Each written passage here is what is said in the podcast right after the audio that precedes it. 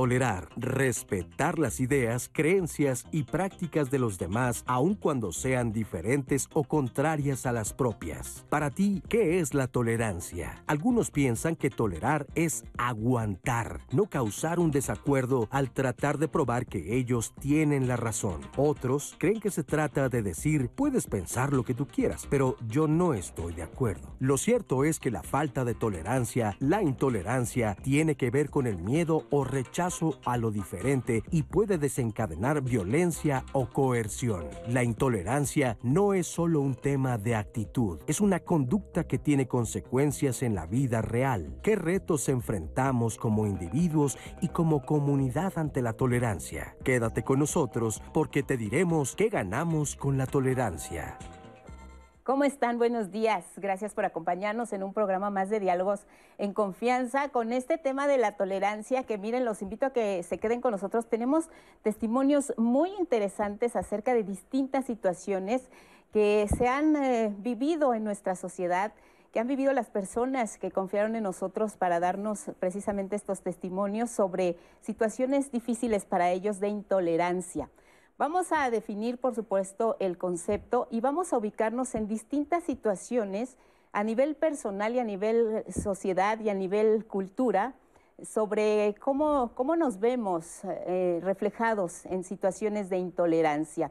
Si realmente somos una sociedad tolerante, si como personas eh, respetamos al otro, aprendemos a convivir con el otro y tenemos esa empatía que a veces nos está haciendo mucha falta como sociedad para poder eh, convivir en un espacio, ya sea familiar, ya sea laboral o ya sea incluso en la calle. Así que vamos a, entrarle de lleno al tema. Les agradezco mucho que nos acompañen y pendiente de todos sus comentarios, sus saludos, sus opiniones, lo que nos quieran compartir en redes, siempre atenta está Anaí y te saludo con mucho gusto siempre a esta hora de la mañana los miércoles. ¿Cómo estás? Ya listísimos aquí con nuestro café mañanero. También aquí en redes sociales ya nos escribieron con un emoji de cafecito. Al parecer es un constante a esta hora. Breso Arza que nos manda muchos saludos también. Ya todos estamos conectados también en redes sociales. Acuérdense que la dinámica del programa, como bien dice Lupita, es que interactuemos y dialoguemos a través de las redes sociales para que lo podamos compartir con nuestras especialistas y especialistas el día de hoy, porque tenemos mucho que conversar, tolerar. Y yo creo que varios de nosotros tenemos algún tipo de, de testimonio, una anécdota que pueda hablar sobre en qué momento también hemos nosotros y nosotras sido intolerantes y en qué momento también han sido intolerantes con nosotras y con nosotros. Así que no se pierdan este programa que yo creo que vamos a aprender muchísimo. Lupita, una palabra que yo le decía a los especialistas antes de entrar, la voy a repetir todo el tiempo, tolerancia, tolerancia, vamos a repetir como en, aquí en, un guion, eh, Lupita, porque tanto nos hace falta en estos días.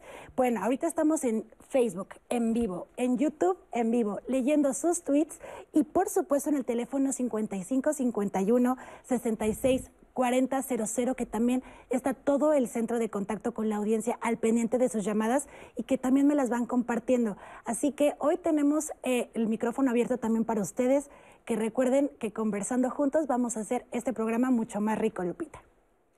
Muy bien, Anaí, eh, muchas gracias y gracias a quienes ya están saludándonos y conectados para compartirnos sus experiencias. Les presento a los especialistas esta mañana. Con ellos vamos a hablar de qué ganamos con la tolerancia. Está con nosotros Laura Ivonne Vélez Monroy. ¿Cómo estás, Laura? Bienvenida. Bien, muchas gracias. Un gusto conocerte. Gracias. Un gusto, gracias a ustedes y saludos a la audiencia.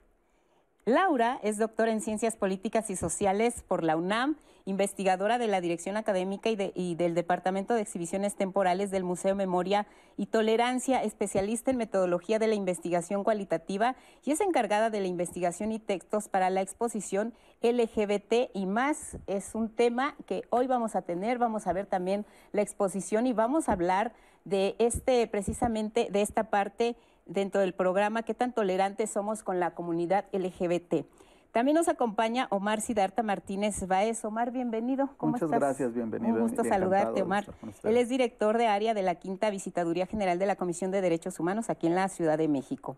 Y Mayela Padrón Ramírez, ¿cómo estás, Mayela? Hola, Lupita, muy bien, gracias. Un gusto conocerte, muchas gracias.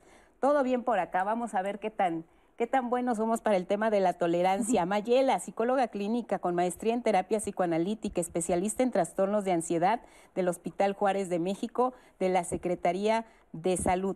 Entonces, si les parece, nos vamos de lleno con esta cápsula para entrar en el tema sobre la definición del concepto. Carlos Cubero, del Museo Memoria y Tolerancia, nos adentra precisamente en los términos y los adjetivos y los eh, sujetos y los verbos y todo lo que significa esta palabra, tolerancia.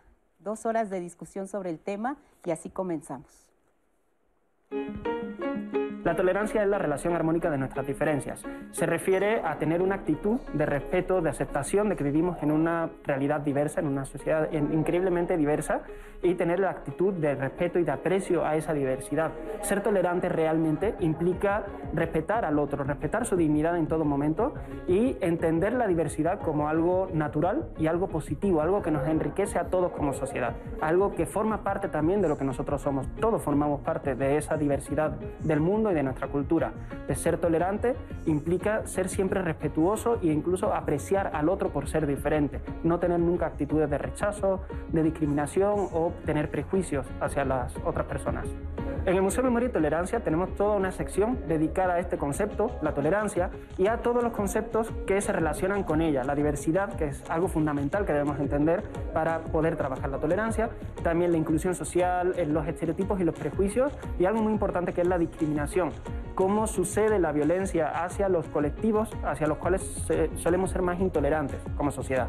Hay distintos grupos que sufren violencia de forma reiterada, de forma sistemática, y entonces aquí en el museo tratamos de generar conciencia y sobre todo de mostrar cuáles son estos valores que nos pueden ayudar a construir una sociedad más pacífica. Para nosotros es muy importante la tolerancia porque es la llave para tener una sociedad en la cual todos convivamos de una manera armónica, de una manera pacífica y que todos formemos parte del mismo tejido social, que no seamos simplemente individuos luchando unos contra otros, sino que todos podamos formar parte al mismo nivel y disfrutar de los mismos derechos en igualdad de condiciones. Para eso es fundamental educar en tolerancia, en diversidad, en respeto al otro y eh, poner de manifiesto cómo ocurre la discriminación, pues combatirla desde esa cuestión de la educación cívica y en valores. Esta es una primera definición del concepto de tolerancia. Vamos a abundar sobre esto. ¿Qué podríamos agregar a la definición de qué es la tolerancia? Comentar que es la relación armónica entre nuestras diferencias y que también es muy importante eh, respetar lo que la otra persona piensa, estar conscientes de que yo no poseo la verdad absoluta, de que tengo una opinión que no forzosamente va a ser compartida por las demás personas, que de hecho generalmente no lo es, que hay muchas voces, que hay muchos pensamientos distintos. Y en ese sentido, considerar que eh, de la misma manera en que yo tengo derecho a tener una concepción del mundo, ciertos pensamientos, ciertas nociones o ideas, de la misma forma también la otra persona tiene, esa misma, tiene ese mismo derecho. La clave, diríamos entonces, en una persona tolerante o en el concepto de tolerancia es el respeto, sería una parte importante. Definitivamente sí, y considerar que si bien en materia de derechos humanos todos somos iguales, realmente todos tenemos diferencias, ¿sí? Y tenemos que reconocer las diferencias que tienen los demás y con eso estamos siendo respetuosos en esa relación de eh, dos personas. Respeto, reconocer las diferencias. ¿Qué más es la tolerancia? Tendría que implicar también empatía. empatía. Empatía entendido como reconozco al otro como una persona que también tiene emociones, pensamientos, ideas como yo y que deben estas de ser respetadas. Al, tener la empatía es más fácil que yo pueda acceder a la tolerancia, porque entonces ya nos estamos viendo como personas iguales, con capacidad de decidir, de pensar, de expresarse y de esa manera yo podría más fácilmente ser empático. Eh, ¿Qué no es la tolerancia? ¿Es, es, soportar? ¿La tolerancia es soportar al otro? No, esa es una concepción que eh, se tiene generalmente, pero no. Soportar tiene una carga negativa que no tiene la tolerancia. Okay. Em, es decir, em, ser tolerante es, como ya comentamos, respetar, incluso también, como se decía en la cápsula, celebrar esas diferencias que tenemos, pero no hace alusión a una carga negativa de mm, es que me molesta mi vecino y entonces lo tolero. Eh, de forma coloquial, se usa en ocasiones tolerar al otro con esa noción que genera una idea de que es pesado, que es un sacrificio. Sí, sí, sí. Y, la tolerancia no tiene ese, ese matiz. Esa carga.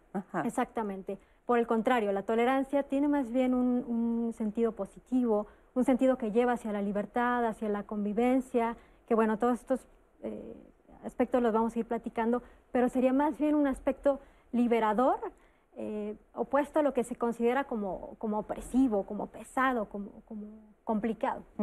¿Es eh, eh, un apoyo? ¿Ser tolerante es apoyar a, la otra persona? ¿Sería eso? ¿Eso sí sería? Significa también eso porque esencialmente el estar reconociendo a otra persona implica que si bien podemos no estar de acuerdo en sus derechos, tampoco estamos haciendo una significación de opresión hacia ellos, ¿no? Eh, solo así vamos a lograr progresión. Eh, todos buscamos la mejoría de nuestros derechos humanos, eh, porque es un principio de, ellos ser progresivos. Y en ese reconocimiento, en ese entendimiento que, que se va dando entre las personas de los reconocimientos de los derechos de los demás, podemos ir avanzando y progresando. Dentro de este concepto de respeto, de aprender a convivir, y de saber eh, que el otro piensa distinto a mí, eh, si yo soy tolerante, lo tengo que convencer de que yo tengo la razón. ¿Es convencer la tolerancia? No, para nada. La tolerancia tiene que ver con dejar que el otro tome sus decisiones, que se exprese, que viva. Si yo lo convenzo, ya no estoy siendo tolerante, estoy siendo todo menos eso.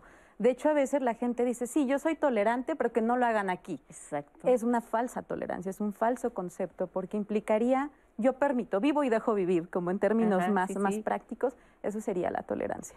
¿Qué sí podemos eh, tolerar y qué hay, eh, qué, cuál es la otra cara de la moneda? ¿Qué no debemos tolerar como personas o como sociedad? ¿Qué sí y qué no tolerar? Lo que no se puede tolerar es la injusticia social. Cuando nosotros eh, presenciemos algún acto en el que a una persona se le están violentando sus derechos, fundamentales, eso no es tolerancia. Cuando estamos atestiguando un ataque a la identidad de una persona, no estamos hablando de tolerancia. Y hay una línea muy delgada en ese sentido, eh, incluso también entre la sociedad en que se considera, bueno, si yo opino sobre lo que comentaba Mayela, ¿no? Ah, pues sí, pero que no lo hagan aquí. en el caso de la diversidad sexual pasa con mucha frecuencia. Em, de, eh, por ejemplo, bueno, que haya homosexuales, pero que no estén tomados de la mano frente, en un lugar público, por ejemplo, ¿no? Eso no es, eh, vamos, eh, porque atenta contra la identidad de las personas, contra la libertad de las personas, de expresar su amor, su afecto, quiénes son frente a los demás. Claro. si, nosotros estamos teniendo una actitud en ese sentido, no estamos siendo eh, tolerantes, al contrario, estamos siendo eh, represores, como bien comentaba Mayal, es una falsa tolerancia en ese sentido. Ahí caemos en, juzgar a otra, a la otra persona, en, señalarla, en ponerle estereotipos, en calificarla, eh, cuando caemos en una situación de intolerancia. Sí, definitivamente, y no estamos reconociendo su, su identidad, como ya bien decía Laura. Entonces, eh, eso afecta, eso perjudica, muchas veces exactamente porque estamos basados en prejuicios eh, que emitimos esas opiniones. Entonces, eso no es la, la, esencia de la, de la tolerancia. ¿sí? Toda, todo acto de intolerancia genera discriminación y no podemos vivir en una sociedad que discrimina porque en algún momento vamos a ser discriminados, porque podemos encontrarnos después en una circunstancia que produzca una discriminación que se nos haga. Por Lupita, y tenemos un comentario que ahorita que mencionan justo los especialistas, un poco el tema de falsa tolerancia o que tú mencionabas como esta palabra de juzgar. Eh, hemos recibido ahorita, por ejemplo, comentarios de por qué siempre quieren tener la razón las personas y no toleran cuando se les dice que no es correcto lo que piensan. Varios han ocupado esta palabra, correcto e incorrecto. ¿Eso es verdad cuando estamos hablando de tolerancia? ¿Hay cosas correctas e incorrectas o es aprender a que hay personas que piensan de forma distinta? Eh, tiene que ver con aprender que las personas pueden pensar diferente a mí, ¿no? Desde por la diferencia cultural, de edad, de sexo, el momento en el que estamos viviendo. Entonces, si yo quiero convencer al otro de que lo que yo digo es lo correcto, ya no estoy siendo tolerante, no me estoy prestando a escuchar. La tolerancia implica un conocer al otro, un respetarlo, un dejarlo ser. Si yo intento convencer, poner condiciones, me estoy saliendo por completo de este panorama. ¿Cómo hacemos entonces para eh, aprender a convivir? Eh, ¿Puedo yo ser tolerante de manera eh, individual como persona con algunas cosas, pero la sociedad me marca otras reglas? ¿Cómo compagino mi, tolerancia a ciertos temas, a algunas personas, a la manera de convivir con las reglas que me está marcando la sociedad? ¿Cómo se equipara para lograr un equilibrio? Porque pues hay muchas personas que son rebeldes a ciertas situaciones y que dicen, a mí no me parece y llevas tu intolerancia o tu forma de pensar hacia la, hacia la convivencia que tienes eh, a lo largo de tu día, de tu semana, de tu cotidianeidad con, con, las otras personas. ¿Cómo compaginamos estas dos situaciones que son muy distintas? Hay reglas por un lado, pero yo también tengo mis propias reglas. Hay que considerar que la realidad es compleja y que es histórica también. Es decir, las reglas eh, tienen un contexto específico de acuerdo a su lugar y a su tiempo. En ese sentido, sabemos que lo que anteriormente era considerado adecuado o no adecuado, o como comentaban en redes, correcto o incorrecto, es una noción que ha ido cambiando con el paso del tiempo. Por ejemplo, hace no mucho tiempo también en redes sociales veía la imagen de una pareja de un hombre de color y una chica rubia que se estaban manifestando contra el matrimonio igualitario, el matrimonio entre personas del mismo sexo. Entonces alguien comentaba, qué curioso, porque hace 50 años una pareja como la que ustedes están formando no hubiera sido aprobada o no hubiera recibido respaldo de la sociedad.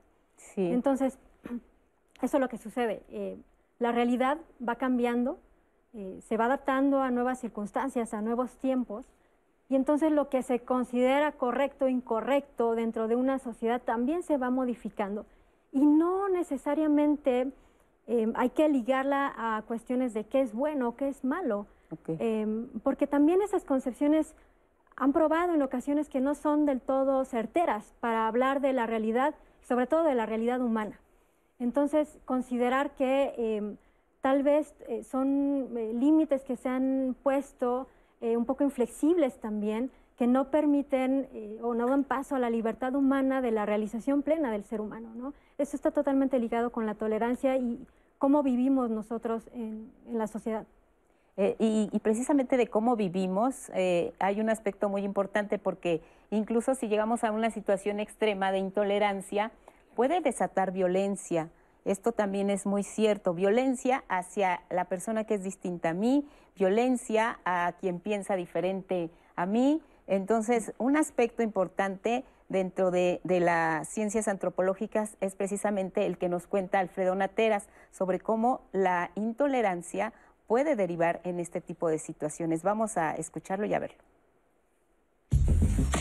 Ser intolerante es eh, no comprender y no entender eh, la diferencia con respecto a otro parecido y similar a mí y en ese sentido eh, se, muestra la intolerancia a través de la violencia porque no se comprende y no se entiende al otro.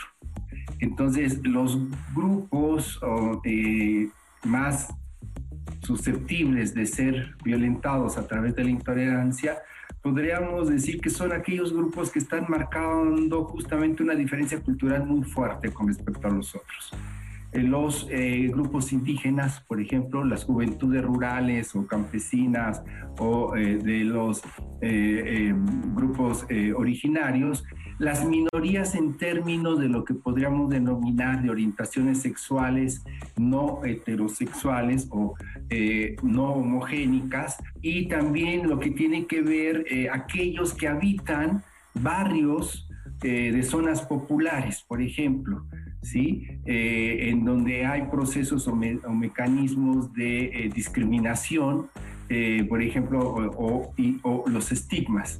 Y lo otro tiene que ver también con el color de la piel. Y los grupos, me especificaría más de lo que le llamamos nosotros desde la antropología y la sociología, las culturas identidades juveniles los reggaetoneros, los cholillos, la Mara Salvatrucha, los skaters, arquetos, son susceptibles, ¿no? A, eh, en ese sentido, mm, ser violentados a través de eh, prácticas de intolerancia. Y en ese sentido eh, favorecería la convivencia, aprender a convivir no a pesar de las diferencias, sino aprender a vivir y convivir con las diferencias. Y que esto, espero no, no, ser muy retórico, esto es una centralidad importante de las democracias. la ganancia está en que eh, se mejorarían los vínculos y las relaciones sociales y las relaciones humanas en, en, aras ¿no? de eh, que es posible eh, convivir aún con todas las diferencias que tengamos. Pues justo una frase que mencionan, aprender a convivir con las diferencias. Yo me quedo con eso de esta cápsula porque creo que es muy importante tomarlo en cuenta. Y desde ayer yo le comentaba también antes de empezar el programa, pero para que ustedes también lo sepan en casita, que nos empezaron a escribir sobre este tema desde ya hace algunos días en Twitter y la verdad es que quiero retomar alguno de los comentarios porque me parece muy interesante y ponerlos en la mesa. Carla nos escribió ayer, ganamos escuchar, conocer diferentes puntos de vista abrimos el panorama de objetividad. Siempre hay que estar atentos a esto. Falta tolerancia aquí en Twitter. Bueno, ella nos escribe a través de este medio. Si opinas diferente o expresas un punto neutral o diferente, te atacan, limitando la libertad de expresión. Ella un poco también nos habla de esta eh, intolerancia que hay también hoy y vivimos en redes sociales. Un comentario que recibimos también de Mercy, qué bueno que tocan este tema. Yo no tolero cuando me faltan al respeto, que era un poco lo que preguntaba Lupita en el tema de qué te podemos tolerar y qué no podemos tolerar, ¿no? Y si bien no busco problemas con nadie, prefiero alejarme de las personas que me parecen groseras e hirientes. No importa si son de familia, prefiero que estén lejos de mi persona. Em, también nos habla mucho eh, del tema de juzgar, una palabra que ha salido constante en sus llamadas y en sus mensajes. García Laura nos dice, es muy necesario saber tolerar sin juzgar. Y es verdad, es algo que se cuestionan. Se puede hacer, ya lo mencionarán ustedes, pero podemos de verdad, este, pues, hablar de respeto, hablar de tolerancia sin juzgar, ser esta falsa tolerancia que mencionaban, que me parece muy interesante de lo que estaban platicando. Eh, Luis Carlos, que nos manda eh, saludos desde Sonora en Agua Prieta, wow. Eh, en tolerancia del amor, al respeto de ser asertivo es lo mejor. La palabra asertividad también ha sido recurrente en estos mensajes. ayúdenme a mejorarla. También seguro más adelante, Luis Carlos, vamos a ver algunas herramientas con nuestros especialistas porque es algo que pues vemos si podemos aprender o no a ser tolerantes y más en estos tiempos. Patricia Leonor nos dice, Lupita, mi primera lección de tolerancia me la dio mi hija, cuando me hizo la observación de aceptar a las personas como son, con sus defectos y sus virtudes. Su hija, que es mucho más pequeña, em, al parecer, me parece que tiene como cinco años. Entonces es muy interesante que también mm. se puede aprender de todas las personas, Lupita. Em, nos dice, ¿cómo ser tolerantes entre familia cuando no respetan ni siquiera tu forma de ser? Eso nos lo pregunta Patti Ramírez. María Guadalupe también dice, me considero tener tolerancia en muchas cosas, pero no, tolero a los hermanos de la iglesia cuando quieren que las otras religiones tengamos una misma ideología. Es como que fuera la verdad absoluta. Y aparte que se burlan de las imágenes o de mi propia religión, y eso pues la verdad yo creo que se trata de respetar. Eh, este comentario lo tomo porque em, hemos recibido de religión e intolerancia también en opiniones o ideologías políticas, eh, que creo que en muchas o, eh, orientación sexual son las tres que ahorita hemos tenido como recurrente con la palabra intolerancia. Entonces, bueno, este es un ejemplo. También algo que nos escribe Lucía, una pregunta, eh, nos dice Lucía Bonilla, ser tolerante a veces no significa ser alcahuete. Eso nos, nos los pone en la mesa, también para que nos los contesten ahorita nuestros especialistas. Johan Alexis nos dice, para mí tolerar es ser más objetivos, entender la situación, buscar alternativas o ser pacientes. Que regresamos a la frase, eh, Lupita, aprender a convivir con las diferencias, es un poco lo que Johan nos menciona. Y otra, otro mensaje que dice, tratemos de no olvidar que lo que no toleramos en los otros es indudable de lo que poseemos y de lo que nosotros mismos ignoramos. Muchas veces esta parte de intolerancia habla de nuestra ignorancia. Nos escribe César Vargas también en Facebook, eh, Lupita. Y otra vez nos dice, si pusiéramos mucha atención a los niños cuando ellos nos enseñan, seríamos mucho más tolerantes. Estamos hablando de que también nuestros usuarios en Facebook y en YouTube nos están recordando que también tal vez los niños nos van a poder enseñar un poco más de tolerancia, Lupita. Es que creo que como sociedad tenemos muchos vicios que vamos aprendiendo y a veces conceptos eh, eh, que vamos adaptando que quizá no necesariamente estemos de acuerdo con ellos, pero si así funciona la sociedad y quiero encajar, pues ahí me quedo. Con esta frase vamos a la pausa y volvemos. Triste época la nuestra. Es más fácil desintegrar un átomo que un prejuicio. Albert Einstein, físico alemán de origen judío, nacionalizado estadounidense.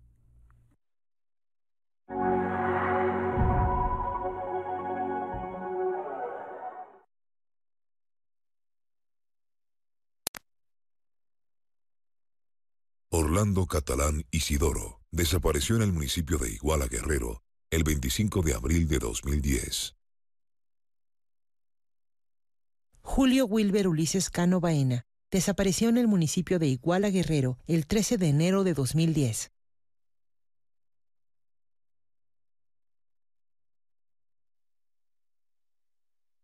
La maestra nos dijo que ya empezó la temporada y ciclones tropicales.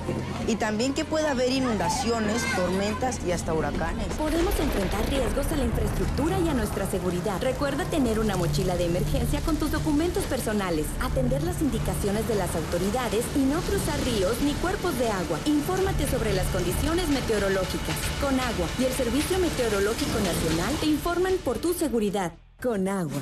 Gobierno de México. Hay cervezas en el refrigerador. Los chavos no están. ¿Qué haces en esta casa, Lucía? Sí está claro que esto de aquí no sale, ¿verdad? ¿Y mi papá? Ya se fue. Tenía una clase temprano. ¿No les gusta que lleguemos tarde para comer? Ya están grandes. El camino es oscuro, pero la luz llega. Una miniserie del 11. Todo por nada. Miércoles a la medianoche. En la consulta popular del 1 de agosto, nuestras vecinas y vecinos contarán y clasificarán nuestras opiniones. Ellas y ellos son capacitados por el INE y son parte de la cadena de confianza que da certeza a los mecanismos de participación ciudadana. Gracias a la labor voluntaria de las y los funcionarios, podemos conocer el porcentaje de participación y el sentido de la opinión de la consulta popular. Conoce los resultados en la página de INE.mx. Celebremos la democracia. INE. Una miniserie sobre la Segunda Guerra Mundial. Best enjoy this while we can. Well, Hitler's got enough on his plate to pick and fight with us. The government assures us if and when they begin, hostilities could be over by Christmas.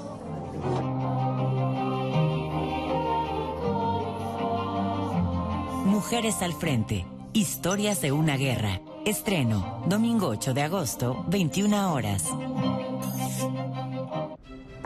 La Armada de México cumple 200 años al servicio de la paz y el desarrollo de México. Desplegando todo el poder naval, en el mar, en el aire y en la tierra. 200 años defendiendo a la población de México. Ayudando en la adversidad. Protegiendo la seguridad y la vida. 200 años protegiendo la nación. Una armada que nació para servir a México. Gobierno de México. ¿El yunque existe o es una fantasía política? Es una organización política con un sustento eh, religioso, eh, con un eh, conocimiento de la jerarquía de la Iglesia Católica. ¿Cuál es este modelo socio-religioso que tiene el yunque? Tienen este modelo anticomunista que va a, con la revolución cubana, va a exacerbarse al máximo, lo cual va a traer por consecuencia la amenaza comunista en México. Sacro y profano. Miércoles 20-30 horas.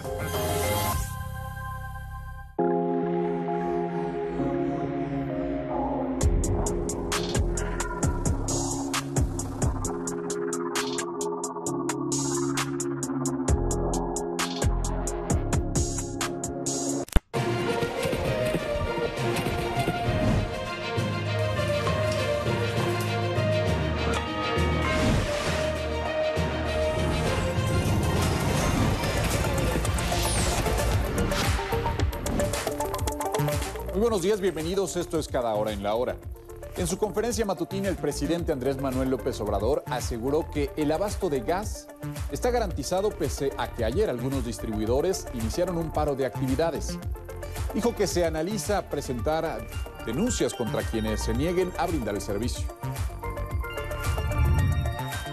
Se está analizando la posibilidad de presentar denuncias en contra de quienes eh, se nieguen a cumplir con su obligación de prestar el servicio de un insumo fundamental para la gente. Desde distribuidores hasta comisionistas. Descartó que el paro de distribuidores de gas LP se realice a nivel nacional e indicó que este solo ocurrió en el Valle de México y Pachuca. La Fiscalía de la Ciudad de México usará el banco de datos genéticos de agresores sexuales y feminicidas para la búsqueda de personas desaparecidas en la capital del país, así lo explicó la fiscal Ernestina Godoy Ramos. Estaremos usando esta herramienta para buscar a todas estas, estas personas, dar, empezar a dar sanación a las familias que están todos los días incansablemente buscando a sus familiares. Además, el banco de datos contará con el software Genis, la primera herramienta digital en América Latina capaz de comparar perfiles genéticos para acelerar las investigaciones judiciales en la capital del país. En información del mundo, una jueza de El Paso, Texas, suspendió la orden del gobernador Greg Abbott, quien había autorizado que alguaciles y policías del estado pudieran detener vehículos bajo sospecha de que transportaban a migrantes. El gobernador Abbott emitió dicha orden con el argumento de que ayudaría a evitar contagios de COVID en la frontera de Texas con México, ante el arribo de indocumentados. Esto es todo en cada hora. En la hora le recuerdo que a las 11 del día le tendremos más información del acontecer nacional e internacional y a las 2 de la tarde no se pierda el noticiario meridiano. En tanto, lo invito a que siga con nosotros a través de la señal del 11.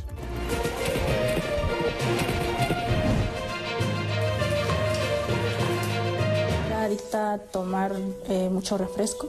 El sabor del azúcar es muy adictivo y pues llega un punto en el que ya tu organismo te lo pide. Mi motor para aprender a comer saludable es verme al espejo y sentirme bien. Porque cuando tú te quieres a ti mismo y te quieres ver mejor, sentir mejor, ya sea por dentro y por fuera, es necesario hacer fuerza de voluntad y decir que no a algunas cosas y mejorar tu alimentación.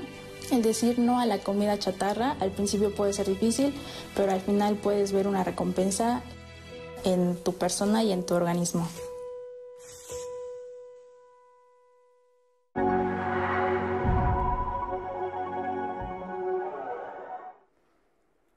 Pues ya de regreso con todos ustedes y vamos a seguir hablando sobre el tema de tolerancia, pero antes que nada quiero invitarlos a que mañana se queden también con nosotras y con nosotros, porque vamos a estar hablando para las personas que tienen un interés en comprar una casa, este primer programa sobre el tema, porque yo sé que vivimos en una situación que hoy no es tan favorable o que no es una tan favorable para esta adquisición de una casa, de un departamento, pero quiero decirles que también hay algunas opciones, y va a parecer que yo quiero obligarlos a, comprarse una casa, departamento, pero para que sepan que también hay opciones de financiamiento, como está la banca comercial, las instituciones gubernamentales como Infonavit y Fobiste, las sociedades financieras de objeto limitado, conocidas como SOFOL, y las sociedades financieras de objeto múltiple, SOFOM.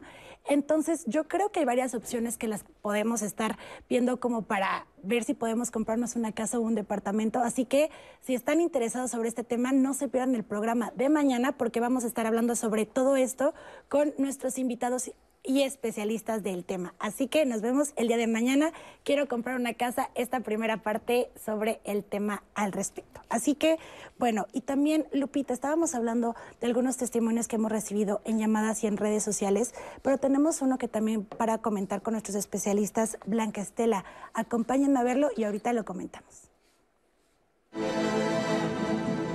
Tengo un niño de 6 años de edad con síndrome de Apert.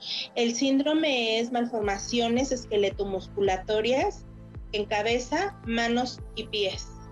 Yo he vivido la, la intolerancia en mi familia al no ser aceptado mi niño con discapacidad.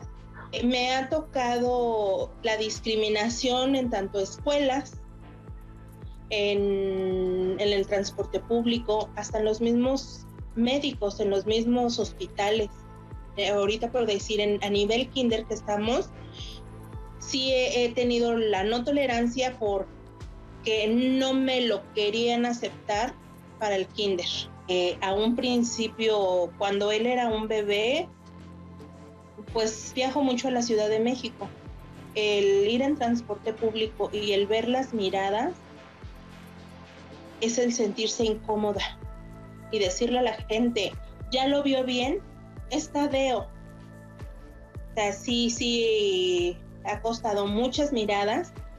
Llegó el momento en que decía, es que no quiero ir a algún lado porque todas las miradas son hacia el niño.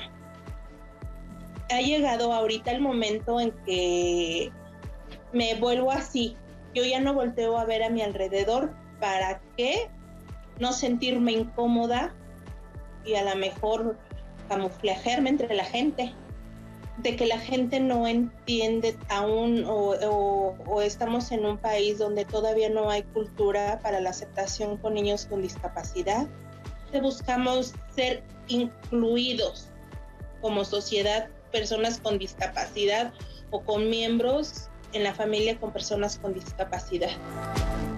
Blanquestela, muchas gracias. Eh, pues yo escucharla se me estruja el, el corazón de ver cómo está sufriendo ella, porque hay personas a su alrededor, nosotros como sociedad, que no aprendemos a convivir con la diferencia. Cuando ella dice, eh, lo reconocen, es Tadeo. Uh -huh. O sea, es Tadeo una persona con derechos, un ser humano que siente, y además cuando caemos en una situación de intolerancia, podemos herir, herir al otro. Claro, ese es el problema, que no tenemos eh, conciencia o vamos desdibujando esa conciencia de la identidad del otro, como claro. decía en la cápsula. Tadeo tiene un nombre, es una persona, está plenamente identificado y él va a ser, ahorita a los seis años, es Tadeo y hasta el día que muera va a ser Tadeo. Y todos nosotros tenemos que verlo como una persona con la, que tiene los mismos derechos iguales que nosotros. Y por cualquier circunstancia, en este caso una condición de salud, esa... Eh, esa, esta sociedad tiene que ayudar y empoderarlo, tiene que, darle los elementos que le permitan a él tratar de igualar esa diferenciación de derechos que tiene y por eso es importante que tengamos conciencia de ello. Además, pero además, a ver, es Tadeo, pero también es Blanca Mayela, o sea, su mamá, la que también está sufriendo por la situación de intolerancia y de no aprender a convivir con la diferencia, en este caso, de una discapacidad que tiene su hijo. Entonces, como sociedad, eh, eh, somos inconscientes, porque eh, se está lastimando a Tadeo, pero también ella dice, yo me quería desaparecer prácticamente, porque sientes eh, algo terrible al enfrentarte a esta sociedad que no te acepta por ser diferente. Exactamente. Si nos diéramos cuenta de, todas las consecuencias que tiene ser intolerantes, yo creo que empezaríamos a pensarlo más, a replanteárnoslos. Eh, hace rato comentaban que todos en algún momento podemos ser víctima de eso, porque claro, no estamos nadie claro. en lo perfecto. Y, y, la intolerancia no tiene que ver con todos los que estén en este grupo se salvarán y los de acá no. Es en el momento en el que no me parezca, voy y haré un ataque, ya sea de forma verbal, física, y es ahí donde tenemos que tomar conciencia para evitar el daño, porque a la mami pues también es muy incómodo. Sí, Ella va sintiéndose mal emocionalmente y este pequeñito que va en desarrollo pues va a crecer además con muchos problemas de autoestima, con esta dificultad para sentirse que pertenece a un grupo social y como seres humanos es indispensable lo social, vivimos en una sociedad, no podemos apartarnos de eso. Entonces, vamos viendo cómo va generando daño en diversas, este, en diversas áreas de estas personas y causa mucho daño. Entonces, sí tenemos que replantearnos esto. Eh, hace rato comentaban de, de qué si tolerar o qué no, cómo sí, darnos sí. cuenta, y yo creo que el punto clave sería eh, fijarnos si esa diferencia que tiene la otra persona genera un daño real o no. Yo creo que ese sería el punto clave para saber qué podemos tolerar o no. Si es alguien violento, no lo podemos tolerar porque hay un daño real, físico o emocional. Pero si es alguien que tiene otra preferencia sexual, no me está haciendo ningún daño. Pues no me gusta, pero no me está haciendo ningún daño. Yo voy a seguir siendo yo. desde ahí podemos empezar a partir para encaminarnos a ser más tolerantes, realmente tolerantes. ¿De dónde nos sacamos este superpoder de yo decido que tú no y tú sí? ¿De dónde eh, nos viene este, ¿cómo le dicen?, de superioridad, eh, de poder juzgar al otro y de considerarlo, si no piensas como yo, si no estás conmigo, estás contra mí. Somos una sociedad eh, muy diversa en todos los ámbitos y tenemos frente a nosotros una posibilidad de convivencia enorme y de ejercer o de aprender a ser tolerantes. ¿Por qué somos eh, o cómo somos dentro de la sociedad mexicana? Tendemos a ser intolerantes, a ser una sociedad que social y culturalmente siempre tiene el dedito para señalar al otro, para juzgarlo. Así somos los mexicanos.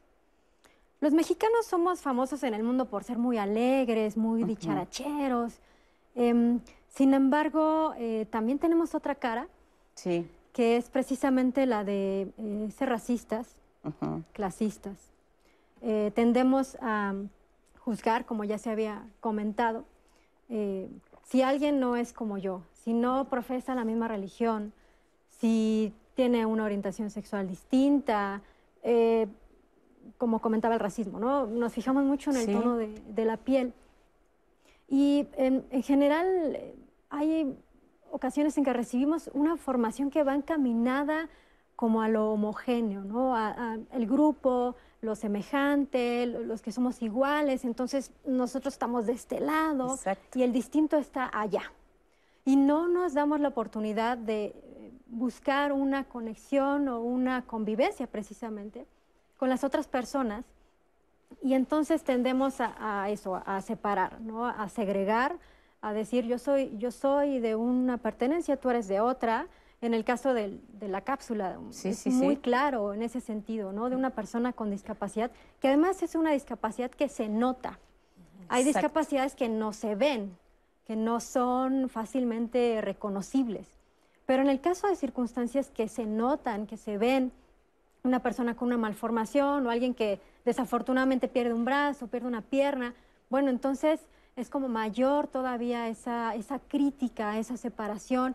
Y el mexicano, aunque sí tiene evidentemente cualidades muy positivas, virtudes, etcétera, también tiene esa, otra capa que tiende a separar, a segregar, a eh, distanciar y discriminar, más que a incluir y más que a, incorporar y generar una, una nación realmente unida.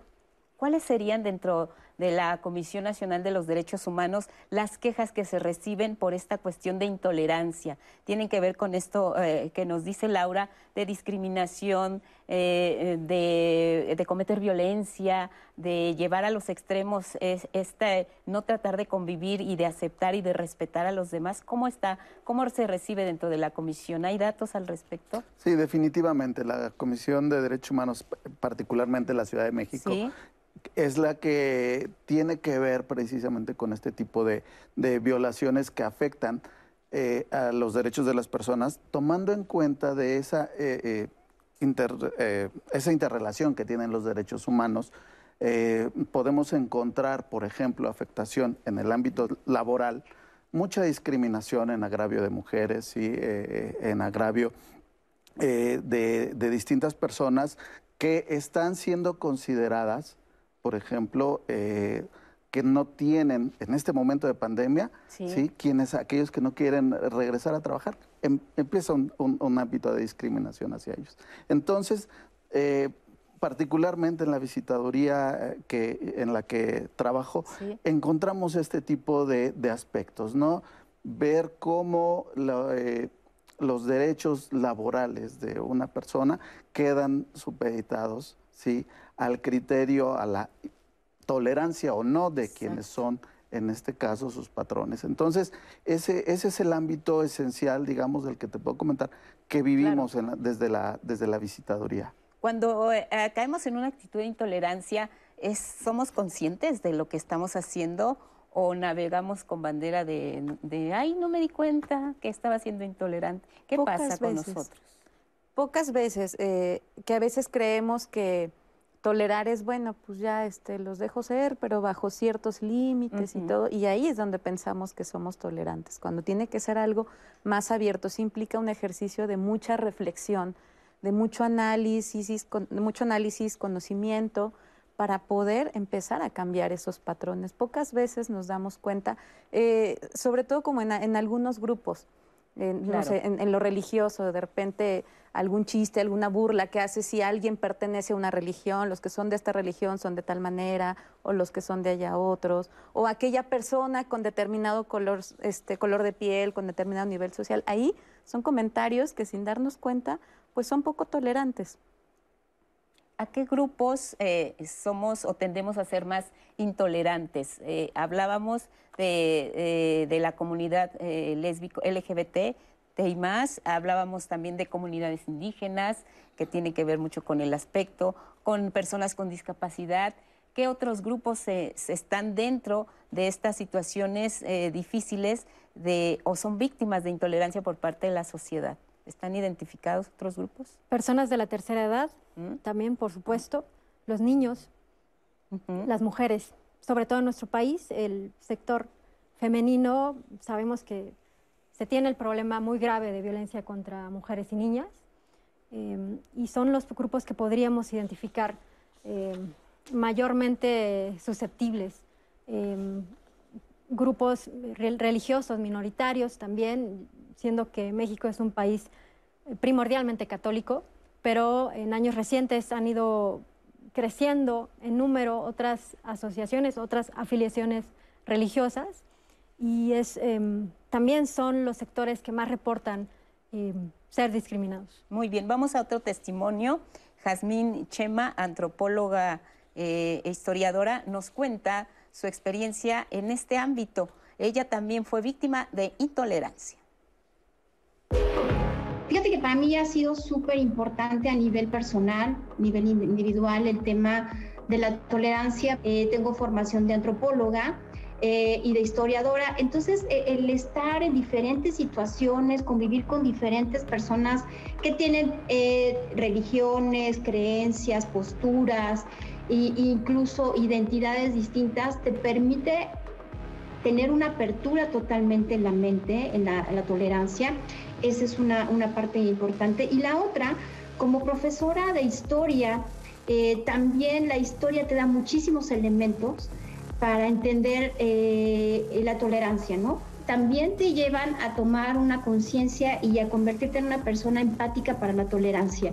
Yo personalmente sí he tenido eh, situaciones en donde he vivido el racismo, la misoginia, el raciclasismo de manera eh, con, gente cercana a, mí, incluso en situaciones laborales también.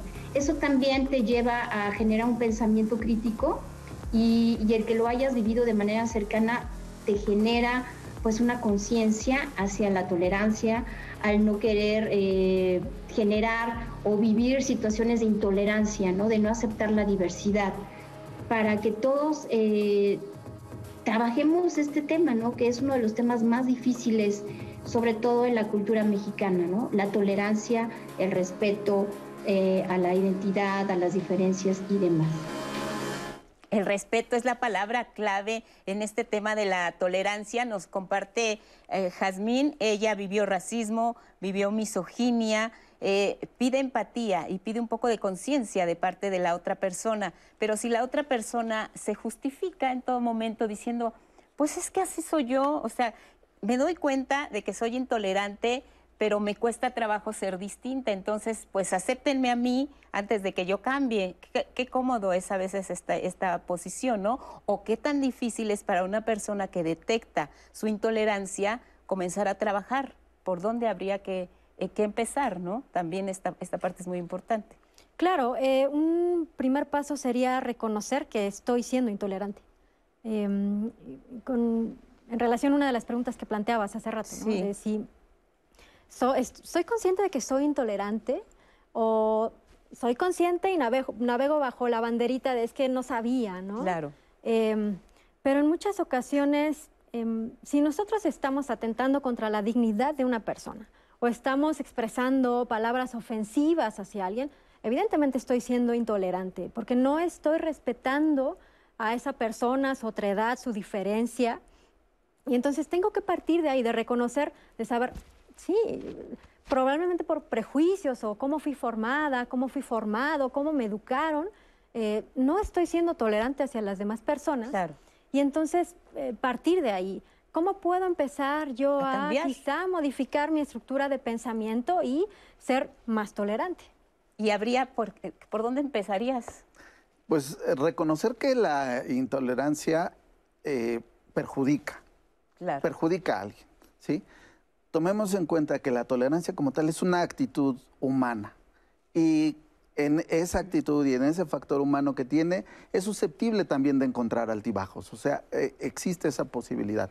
Pero todos los seres humanos, o muchos de ellos, están dotados del, raciocinio y poder identificar justamente cuando estoy causando un perjuicio ¿sí? a alguien más por tener ese criterio de este, eh, mantener un estereotipo hacia determinado grupo o considerar que tengo eh, la razón yo y no los demás. Eh, hay que ajustar precisamente eh, ese criterio. Tendríamos que ser, como dicen, ser conscientes o sorprendernos, cacharnos en ese momento. Estoy siendo intolerante. ¿Qué hacemos? Maya, ¿la contamos hasta 10, 9, 8? ¿O tenemos aquí, así como la cámara, un, un foquito rojo que nos pone la señal de alerta? ¿Hay tiempo para todo ese proceso o, cómo lo podemos empezar a trabajar? Pues primero darnos cuenta, una vez que nos damos cuenta, checar qué tanto está en nuestras manos o no. Hay algunas cosas que simplemente es como, ah, ok, eh, de, hablar con nosotros mismos, de hacernos como este coco wash, de a ver, respeta. Algunas cosas van a ser más claras, otras no tanto. Ahí es donde podemos pedir ayuda de un profesional, porque a veces tenemos ideas tan arraigadas, tan inconscientes, que sin darnos cuenta repetimos. Pero si hay por ahí un foquito rojo, pues es el punto de partida para empezar a trabajar. Yo también quisiera agregar en esta pregunta que hiciste a los colegas, que a veces pensamos que, eh, que, tolerar es estoy de acuerdo y te apoyo. Y no, puede que no me guste algo, es válido. Es válido que no me guste alguna religión, o sea, alguna diferencia. Es válido que no me guste, pero el, no tolerar implica ahora sí generar algún tipo de daño, desde algún comentario, algún rechazo, limitarlos en alguno, en el acceso a algún sitio, en algún derecho, en algún beneficio. Yo creo que también por ahí se vale que no me guste. Claro que va a haber mil cosas que no me va a gustar, pero no por eso voy a atacar. Y no te voy a tratar de convencer tampoco de que yo tengo la razón, respetar tu punto de vista. Exactamente. ¿Qué tan importante es lo que decía eh, Jazmín, eh, que, que ella lo subraya mucho? Convivir con diferentes personas. O sea, tenemos que salir al mundo, tenemos que platicar con la otra persona. Eh, a veces, como dicen, me cae mal nada más de que, de que la veo, que ya me, mal vibrosa, te dicen, ¿no? Está mal vibrosa esa persona, ni te le acerques. Pero ¿por qué no eh, nos damos la oportunidad de conocer más allá del rostro, de la apariencia, del cómo me veo, del cómo podrías tú pensar que soy yo? Y, brincamos esa, esa barrera y platicamos, convivir con el otro. Sería también una primera eh, eh, señal de que queremos ser más tolerantes, aprender a convivir con el otro, acercarnos al otro. Hola, ¿cómo estás? Claro, por supuesto, conocer otros mundos, otras ideas, otras perspectivas, que además eh, pueden ser puntos de vista que no habíamos considerado. Claro. Que, que y te sorprendes a veces de, dices, mira, ya totalmente diferente a lo que yo creía de cómo tú eras, ¿no? Exacto. Y entonces te ayuda también a ti eh, quizá a ir cambiando la perspectiva o, a veces a lo mejor te reafirmas en lo que piensas, o sea, eso también, puede pasar, ¿no? Hay que ser muy conscientes de eso, pero em, el, primer eh, aspecto en este sentido, la actitud es de, bueno, tú tienes otras ideas, otros pensamientos, yo tengo una forma diferente de considerar algún tema, alguna circunstancia, y es tan válido como los dos son totalmente válidos. Empatía. ¿Cómo encajamos el concepto de empatía con la tolerancia? Van aparejados, sí. Eh, es parte del ejercicio para ser tolerante, ser empático y definitivamente todos tenemos esa capacidad de vernos reflejados en, lo que estaría viviendo, sintiendo o pasando por la mente de, una persona antes de, de, juzgarla. Y al hacer ese ejercicio, tratar de ubicarnos en, sus zapatos, podemos entonces tomar una afinidad, ¿sí? Con relación a su persona. Quizás no vamos a conocer el fondo de, toda su problemática que enfrenta, pero me va a hacer respetar, me va a hacer considerar que esa persona tiene derechos y que lo único que está haciendo es vivir la misma sociedad en la que yo estoy viviendo y que definitivamente requiere el espacio que, eh, que, que tiene dentro de la sociedad. Anaí. Hay una pregunta que nos llegó en llamada de María que me parece muy interesante. ¿Uno puede ser tolerante y al mismo tiempo indiferente? Por ejemplo, se puede tolerar que el vecino tiene la música a todo volumen, que la vecina se enfrente, de enfrente se puede estar eh, pues matando con su esposo y que la hija le esté pegando a su mamá o, y no hacer nada, o se puede ser intolerante y no ser indiferente denunciando estas cosas? Es una pregunta que nos hacen en llamadas María. A ver, ¿qué le podemos responder?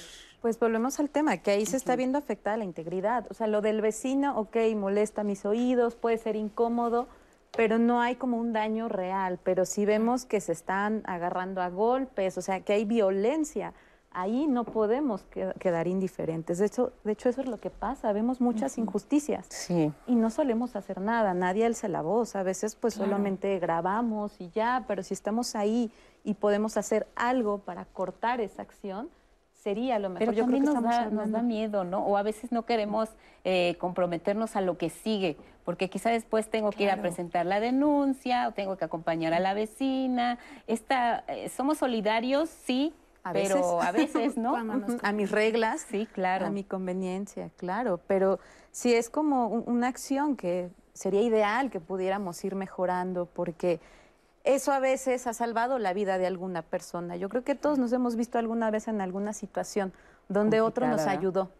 Y damos muchas gracias por eso. Entonces, seguir incrementando este tipo de acciones. ¿Y cómo sería, por ejemplo, el manejo ante una situación así?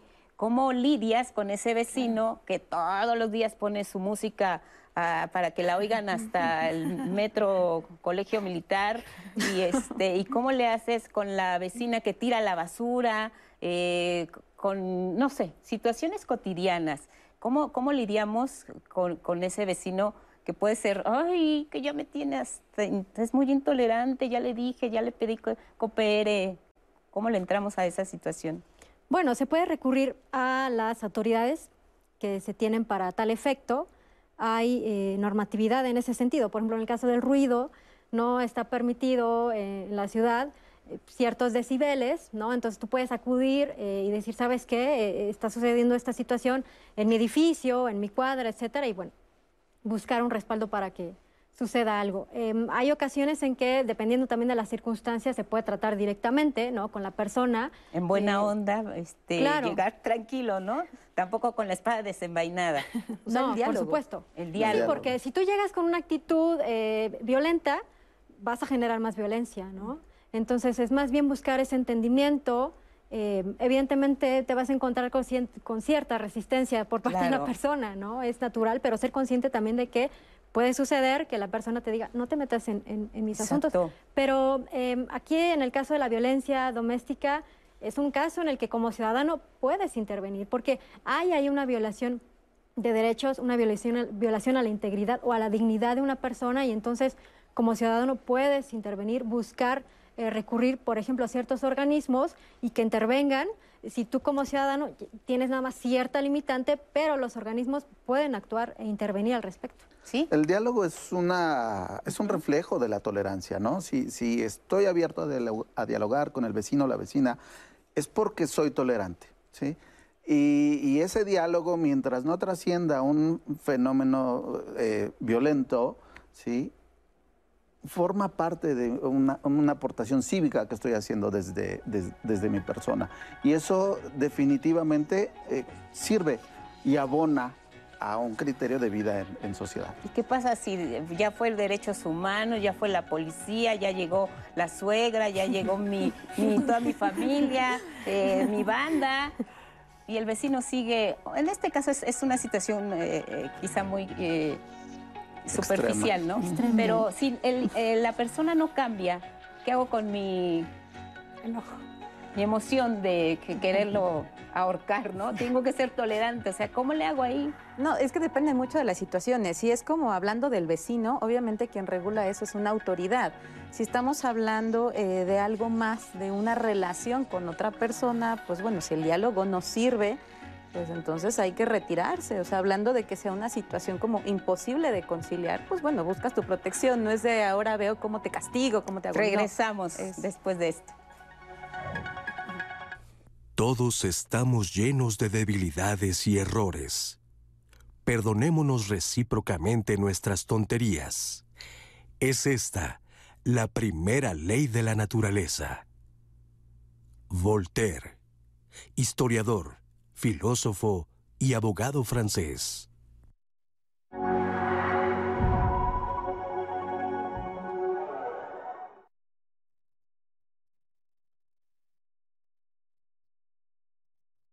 Orlando Catalán Isidoro desapareció en el municipio de Iguala Guerrero el 25 de abril de 2010.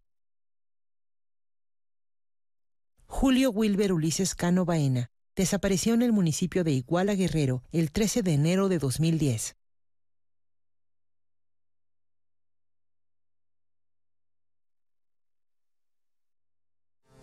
La vacunación contra la COVID-19 sigue en marcha. Están llegando millones de dosis para todo el país. Las vacunas han sido aprobadas por organismos en todo el mundo. Son eficaces y seguras. Muy pronto será tu turno. Recuerda, la vacunación es universal, gratuita y voluntaria. Te protege y protege a quienes queremos. Si quieres más información, visita mivacuna.salud.gov.mx. Cuidémonos entre todos. Vacúnate y no bajes la guardia. Secretaría de Salud. Gobierno de México.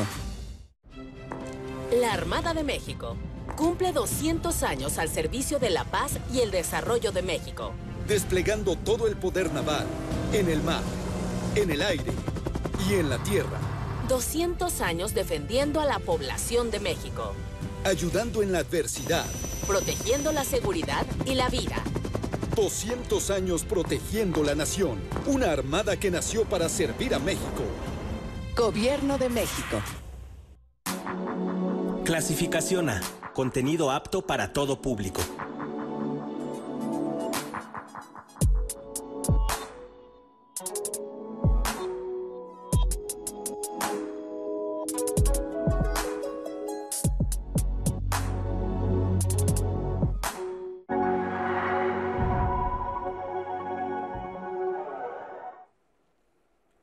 Gracias por seguir aquí con nosotros en Diálogos en Confianza.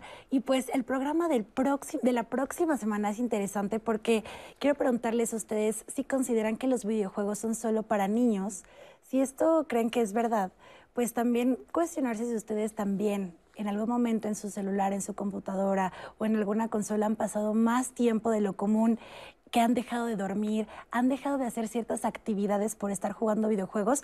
Esto sucede más común de lo que ustedes piensan y quiero decirles que tiene un nombre. Según la Organización Mundial de la Salud, este desorden se caracteriza por un control deficiente en el uso de los videojuegos existe hoy en día y es importante visibilizarlo porque muchas veces pensamos que solo son cosas de niños, que son cosas de entretenimiento casual, pero hay personas que sí están con una adicción a los videojuegos. Así que conéctense con nosotros también el próximo miércoles, váyanos contando a través de redes sociales sus testimonios, sus experiencias, si ustedes han sentido que en algún momento creen que ya pasaron esa línea y que en efecto ya sienten esta adicción por los videojuegos. Bueno, estamos súper al pendiente de todos sus comentarios y nos vemos también el próximo viernes para hablar sobre el tema con los especialistas y como siempre con Lupita. Y pues seguimos con comentarios de tolerancia, porque la verdad es que han sido muy activos el día de hoy en redes sociales y eso la verdad siempre se agradece. Y este comentario que generó muchísima conversación, también aquí hay un propio programa en Facebook y en YouTube muchas veces. Eh, César Vargas nos escribió.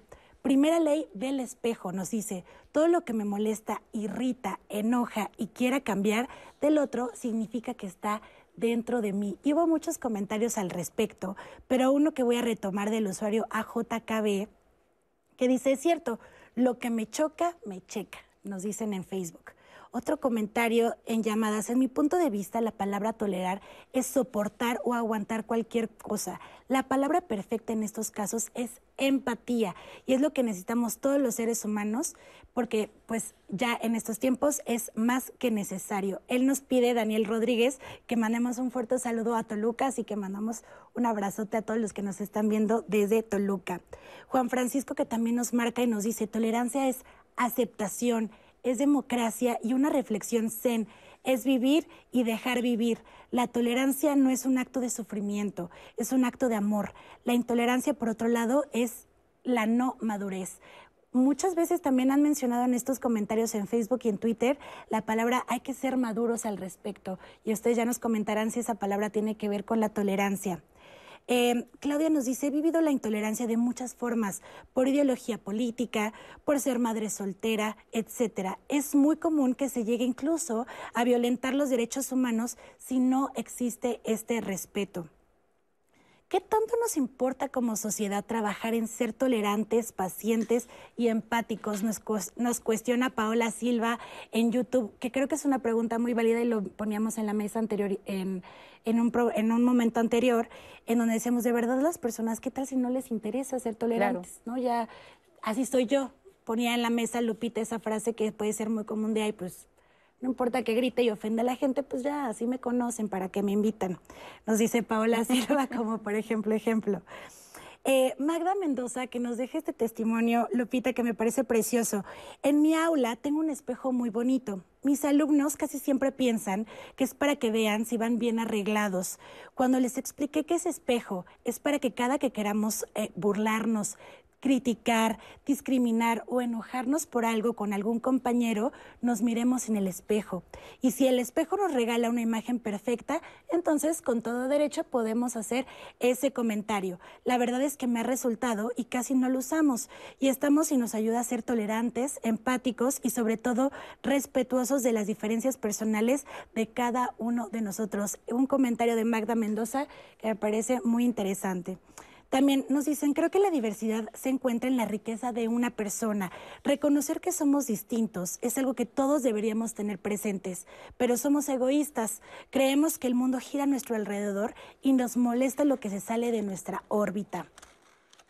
Otro comentario también que recibimos, eh, que hemos hablado un poco también de eh, esta indiferencia, eh, esta poca tolerancia a género femenino, hemos hablado también de grupos minoritarios, pero este que em, nos escribe Alejandra y nos dice a veces... No tolero la forma de vestir de mi hija. Viste demasiado corto, a veces muy entallado o formas en las que no debería. Ella es mamá de dos niños y ahorita espera uno más y aún sigue vistiendo muy corto y tampoco pues me gusta, o sea, creo que no soy muy tolerante cuando esas cosas siento que ya debería de dejarlas de hacer porque está exagerando. Este es un comentario interesante porque yo creo que es más común de lo que pensamos, esta intolerancia a ¿Por qué viste de esta forma? No debería de hacerlo de esta manera. ¿Por qué peina así? ¿Por qué no se peina de la otra forma? Entonces, es muy interesante que a veces, como mencionaba Lupita, igual el ejemplo de sonido que suena muy eh, pues, superficial, pero es más común de lo que parece em, en la vida cotidiana. También dice, mi papá era muy exigente con nosotros cuando éramos niños, y gracias a eso todos sus hijos somos eh, profesionistas exitosos. Soy tan exageradamente exigente conmigo y con mis deberes que soy intolerante con la gente floja, conchuda, que se hace la víctima de todo. Esto nos lo escribe también Andrea Eli. Eh, tolerar no necesariamente es estar de acuerdo con todo, nos dice Aime Robles. Puedes estar en desacuerdo, pero no por eso te vas a pelear con todo el mundo. Creo que cabe una palabra que es respeto. La palabra respeto que la vamos a estar repitiendo durante todo el programa y también porque no nada más lo hemos visto en ahorita en vestimenta, en el sonido, en las actividades cotidianas, también ya lo habíamos mencionado con anterioridad, un grupo que también ha sido eh, históricamente em, pues no ha tenido este respeto, esta palabra presente en el día a día es la comunidad LGBT y para eso pues tuvimos una cápsula y nos van a comentar un poco más al respecto porque definitivamente hay que visibilizar esta poca tolerancia que hay frente a este grupo eh, pues de la población. Vamos a ver esta cápsula. Uno de los colectivos que más intolerancia sufren por parte de la sociedad es el colectivo LGBT+. Eh, son personas que han sufrido tradicionalmente diversas formas de intolerancia, violencia, persecución. Eh, incluso en algunos países la, homosexualidad o la transexualidad están perseguidas por la ley y son, eh, son penadas con la cárcel. En, en México la legislación es bastante favorable hacia la población LGBT. Se están alcanzando legislaciones que, son, que protegen eh, los derechos de la población LGBT, pero aún queda mucha intolerancia por parte de la sociedad y es necesario hacer una labor de concientización hacia la sociedad en general, hacia las personas, por ejemplo, que tienen eh, un hijo gay o un hijo trans o lesbiana y personas que no saben a veces cómo reaccionar ante la diversidad o cómo reaccionar ante el hecho de que alguien en su familia pueda formar parte de este colectivo, por ejemplo. esta exposición del museo trata de poner en valor también eh, a las personas LGBT, que la gente se acerque también a ellos desde una, desde una mayor empatía, de una mayor eh, comprensión de lo que estas personas viven a lo largo de todo su proceso eh, personal y que tratemos de generar una sociedad incluyente y una relación de respeto hacia, hacia ellos. La respuesta ha sido muy buena, es una exposición que ya habíamos hecho en el pasado y de hecho la hemos vuelto a, traer al museo porque el público lo demandaba y quería seguir abordando estos temas. Es muy importante, es algo que, por ejemplo, las empresas ahora están haciendo un esfuerzo por la inclusión de las personas LGBT, pero queda muchísimo por hacer. Hay empresas que, eh, a pesar de que se están apuntando, por ejemplo, a esta tendencia del reconocimiento de la población LGBT, todavía en sus políticas no son todos lo, incluyentes que podrían ser. Hay mucho trabajo por hacer y es muy importante generar esta conciencia y que la gente también tenga una actitud receptiva y tolerante hacia la diversidad sexual sociedad incluyente y de respeto a la comunidad LGBT y más. Cuando eh, nos dice en, la cápsula que hay mucho que hacer todavía, ¿qué es ese mucho que hacer? ¿En dónde estamos colocados actualmente en el respeto a la diferencia y a la diversidad sexual? En México tenemos un marco legal eh, amplio hacia las personas LGBT. Se cuenta con el matrimonio igualitario, eh, una pareja, un matrimonio de, pareja, de personas del mismo sexo puede compartir eh, seguridad social, etcétera. Existe el derecho de adoptar para las eh, parejas homoparentales y en ese sentido se ha logrado mucho. A nivel mundial, México es un referente y la Ciudad de México en particular dentro de nuestra nación. A nivel nacional hablamos. Sí. Ahora, lamentablemente en la práctica aún existe una discriminación muy marcada hacia la población LGBT, crímenes de odio por homo, lesbo, bi y transfobia. Y en ese sentido, eh, esta situación de los crímenes de odio nos habla de una presencia muy marcada todavía de eh, prejuicios, de estereotipos, de nociones erróneas sobre lo que significa pertenecer a la diversidad sexual. Y eh, las consecuencias que esto tiene en la vida de las personas LGBT más es eh, un tema que se tiene que seguir trabajando. Em, ejemplo, sí. la población transgénero es el sector que más eh, discriminación y exclusión sufre. Em, y son con mayor frecuencia víctimas de crímenes de odio, por transfobia. ¿A qué nos ha llevado esto? La población eh, trans en América Latina tiene una esperanza de vida de 32 años por ser víctima de estos crímenes en 2018 era de 34 años. Vamos en Su nivel de vida va en retroceso. Los grupos demográficos tienden a tener un incremento en su esperanza de vida. Vamos, la, trayectoria de la humanidad, la existencia de medicina, sanidad, etcétera, ha llevado a que la esperanza de vida de la humanidad crezca. Y cuando hablamos de la población trans, es un efecto contrario. ¿Por qué pasa esto? Se tiene una serie de prejuicios contra la población trans en particular que está ligada también con nociones de la identidad, ¿no? ¿Quién soy yo, eh, quizá como varón?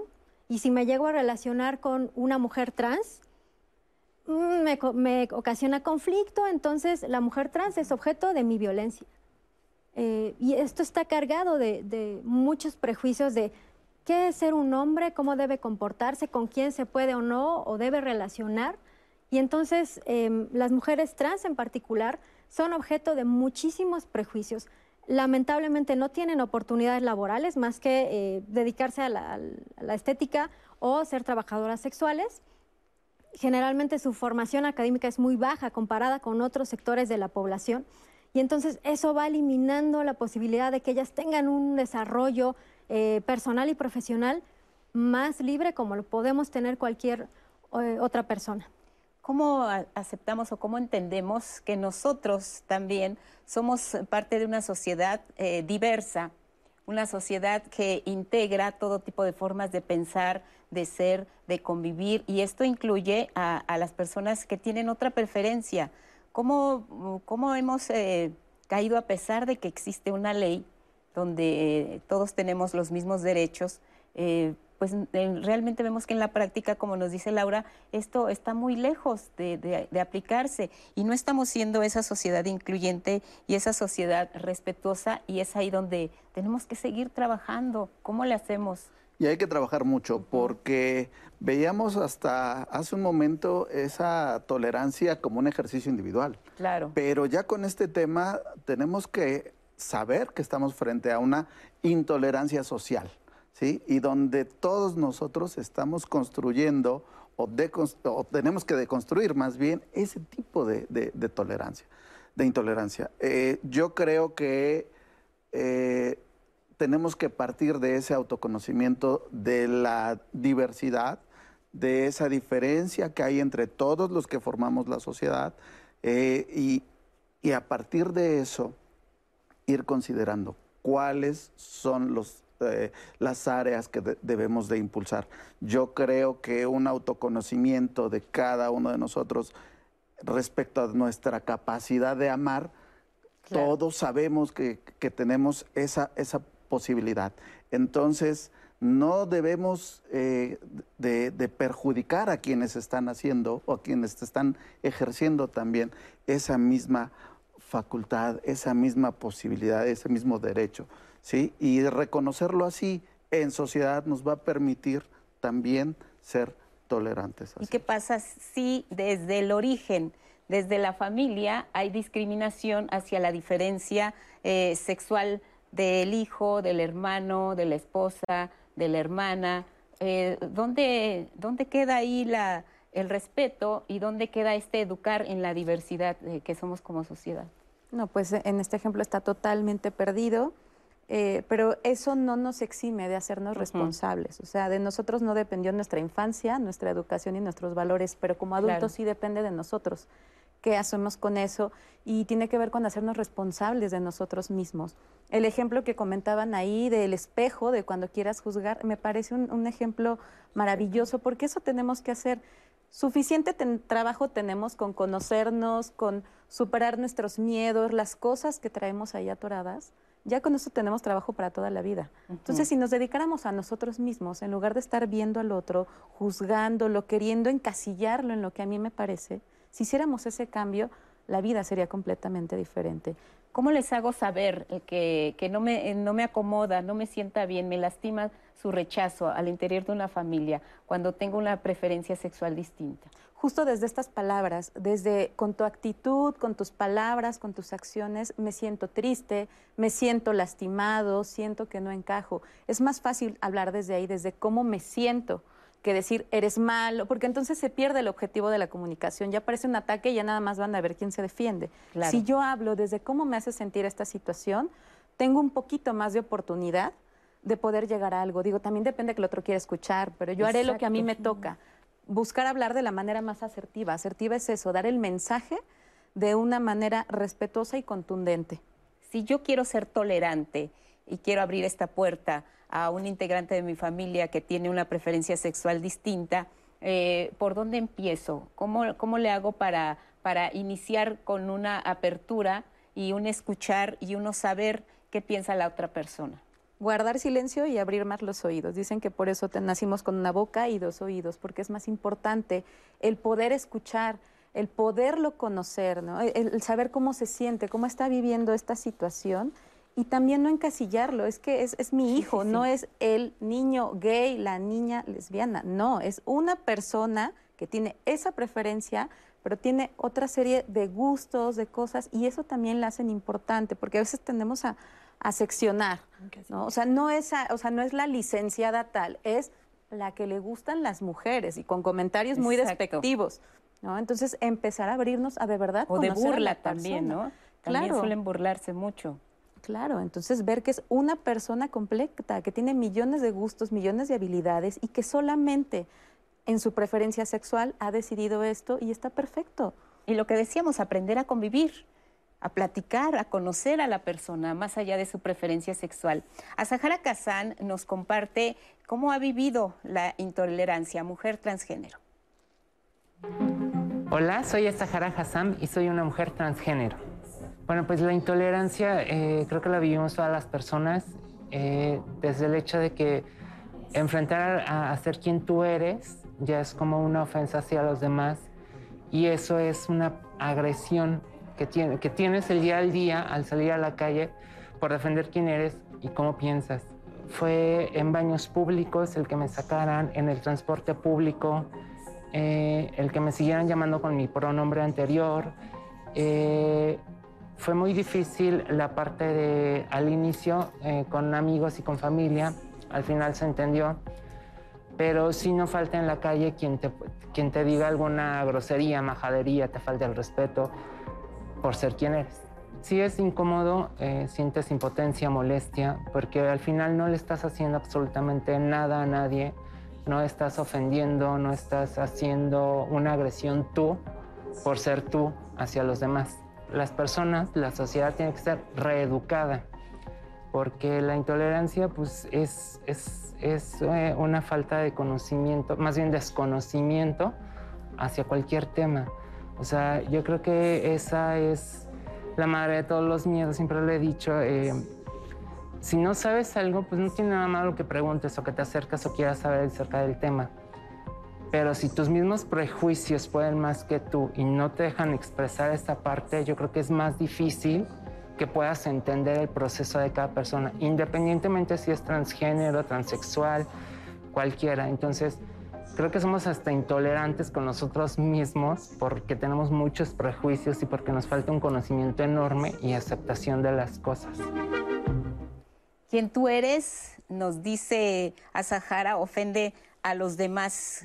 ¿Cómo reeducamos a la sociedad para cambiar estas agresiones? Me sacaron de los baños públicos del transporte. La mejor herramienta contra la intolerancia es el conocimiento. Es darnos la oportunidad de formarnos sobre otros... E informarnos. Formarnos e informarnos sobre otras personas, cómo viven, cómo piensan, cómo sienten. Todos somos seres humanos y en ese sentido es sumamente importante ver más allá del estereotipo, ver más allá de la idea que tengo muy grabada de cómo es un homosexual. ¿Qué nos puede despertar este interés de informarnos, de reeducarnos? Muchas veces sucede cuando alguien de nuestra familia nos comenta que es gay, que es trans, que es lesbiana. Y entonces empieza todo un proceso, eh, aunque nadie está esperando una información como esta, empieza todo un proceso en el que empiezo yo a preguntarme si todo lo que yo he considerado al respecto es adecuado o no. Y aquí hay un ejemplo que me gustaría eh, señalar. Recopilando información precisamente para la exhibición LGBT, nos encontramos con un testimonio de un padre que decía, eh, yo me ufanaba de, de golpear homosexuales. Yo los veía tomados de la mano y los golpeaba y los tiraba al piso y los pateaba. Cuando mi hijo salió del closet conmigo y me dijo que era gay, yo me preocupé de que afuera hubiera un cretino haciéndole a mi hijo lo que yo le hacía a otros homosexuales. Entonces empieza este proceso de saber la homosexualidad, eh, la transexualidad, etcétera, está presente en la sociedad y alguien que tú amas puede pertenecer a la diversidad sexual. Entonces, eso en muchas ocasiones es un detonante para yo cambiar y ser más incluyente. ¿Querías hacer un comentario? Ah, no. si me permites. Omar. Falta también mucha política pública de inclusión, porque Claro. ya, como bien lo decían, ya hay normas, pero no hay una estrategia de Estado para incluir a, a este y a muchos otros grupos, ¿no? Una estrategia de inclusión desde, desde una política pública que sea realmente efectiva, eh, es en lo que se tiene que trabajar muy arduamente eh, en los próximos años. ¿no? Toma de conciencia individual y colectiva. Exactamente, y del Estado también. y del Estado. Todos tenemos que ser parte de este cambio. Vamos a la pausa y regresamos. No me gusta la palabra tolerancia, pero no encuentro otra mejor. El amor empuja a tener hacia la fe de los demás el mismo respeto que se tiene por la propia. Mahatma Gandhi, pacifista, político, pensador y abogado hinduista.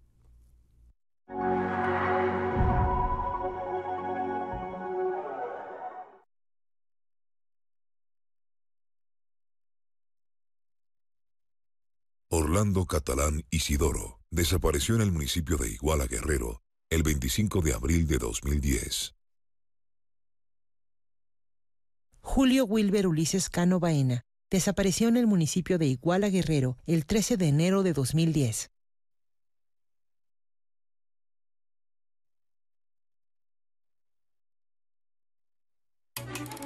Cine del 11 presenta ¿Que no se vamos a casar? No, Glatiro, no me caso y no me caso. Cualquier día voy a dejar a mis chamacas. No quiero que se case, quiero que se me aparezca. Con las uñas le voy a dibujar a Sanodori con los cachetes. Tráeme a ese tal Mauro, aunque esté arrastrando. Yo no me caso, compadre. Con Rosita Quintana y Luis Aguilar. Miércoles al mediodía. Comienza de la mejor forma la mañana. Estar en movimiento, una forma de aprender a envejecer. Toma un café para hablar de salud o entretenimiento. El Poli tiene una rica, muy rica vida cultural. Resuelve las dudas sobre tus derechos o sobre tecnología. Para poder ayudar a una persona necesitamos ponerlos en su, en su situación. Aprender a envejecer. Lunes a jueves, 11.30 horas. Y domingos, 11 horas. Miniserie sobre la Segunda Guerra Mundial. Best enjoy this while we can. Hitler's got enough on his plate. Pick and fight with us. The government assures us if and when they begin, hostilities could be over by Christmas.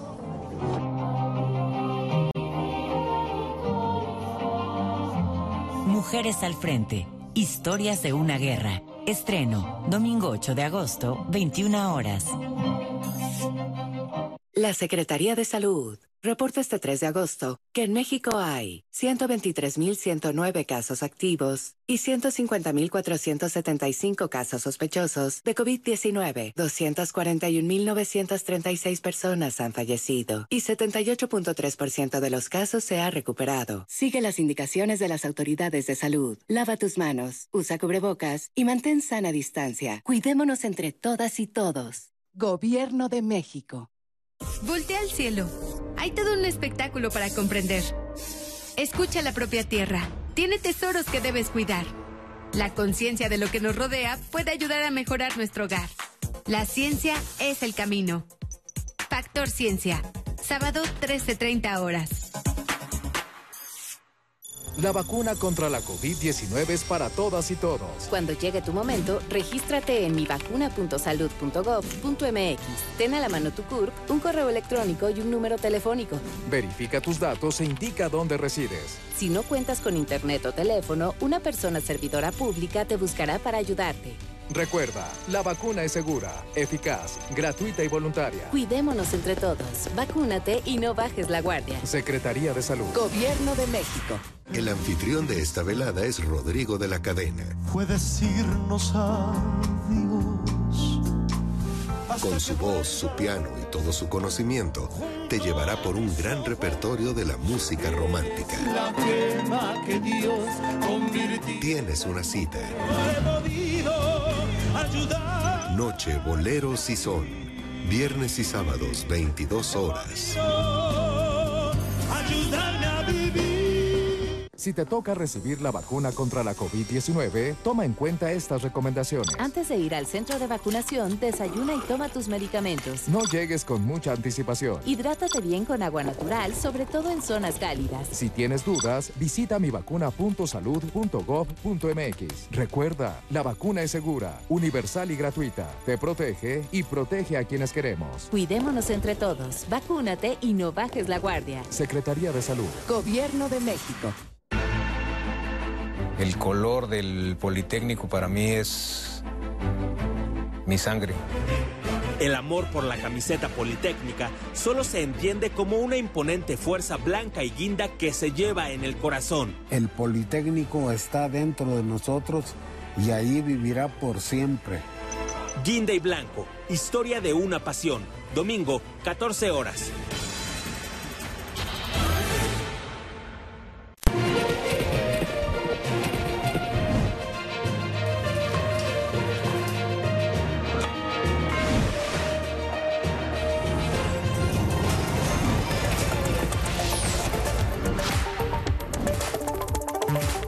Gracias por continuar con nosotros en cada hora en la hora. Esta mañana llegó al Aeropuerto Internacional de la Ciudad de México un nuevo cargamento de vacunas anticovid de la farmacéutica Pfizer BioNTech. Para darnos más detalles, nos enlazamos con mi compañero Gerardo Martínez Fernández. Gerardo, muy buenos días. Adelante con tu reporte, por favor. Muchísimas gracias, muy buenos días. Saludamos a todo el auditorio. En punto de las 9 de la mañana con 19 minutos arribó esta aeronave que tengo a mi costado izquierdo. Trajo consigo 585 mil dosis de la vacuna Pfizer BioNTech procedentes de Cincinnati, Estados Unidos. Y para hablar más de este tema tenemos con nosotros a Israel Acosta Ibarra. Él es el coordinador del Sistema Nacional de Distribución de Insumos para la Salud de Birmex. Señor, muy buenos días. Muy buenos días, muchísimas gracias. Pues como ya lo comentaron, justo el día de hoy estamos recibiendo nuestro vuelo número 121. En este vuelo eh, nosotros estamos recibiendo 585 eh, mil dosis de la vacuna. En el país con este vuelo tenemos un total de 87 millones 437 mil 705 dosis. Estas se estarán entregando de manera inmediata con base en la guía de distribución, el plan de vacunación que hacen desde la Secretaría de Salud y Presidencia. Para esta semana seguirá habiendo buenas noticias, es decir, ¿vendrán más vacunas a nuestro país? Sí, es correcto. Eh, los arribos, los vuelos, los embarques no dejan de llegar. Estamos en una frecuencia de verdad que ustedes conocerán, que nos acompañan todos los días por acá, muy, eh, muy fuerte, muy robusta. Y tenemos programado para este fin de semana otro vuelo más de vacuna Sputnik B. Así es correcto, sí, segundo componente que se va a utilizar para eh, completar los esquemas de vacunación que se tienen ahora eh, en tiempo. ¿Se tiene precisado más o menos cuántas son? Alrededor de 300 mil dosis son las que necesitamos eh, ahora. Así es. Muchísimas gracias. No, con gusto. Muy buenos días. Muchas gracias. Pues ahí ya tenemos la información. Esta semana habrá más vacunas, las, las vacunas Sputnik 2 que estarán llegando a nuestro país. Es la información que tenemos desde el Aeropuerto Internacional de la Ciudad de México. Muchas gracias por tu reporte, Gerardo. Es todo en cada hora. En la hora le recuerdo que en punto de las 12 del día esperamos con más información del acontecer nacional e internacional. Quédese con nosotros en el 11.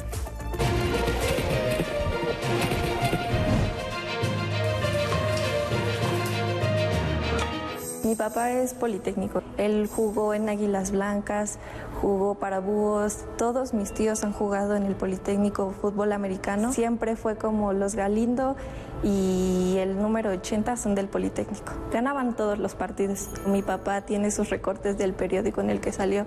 Ganaron muchos campeonatos con el Politécnico.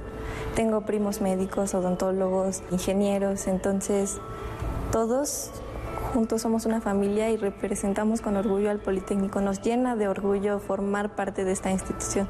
Viva el Politécnico.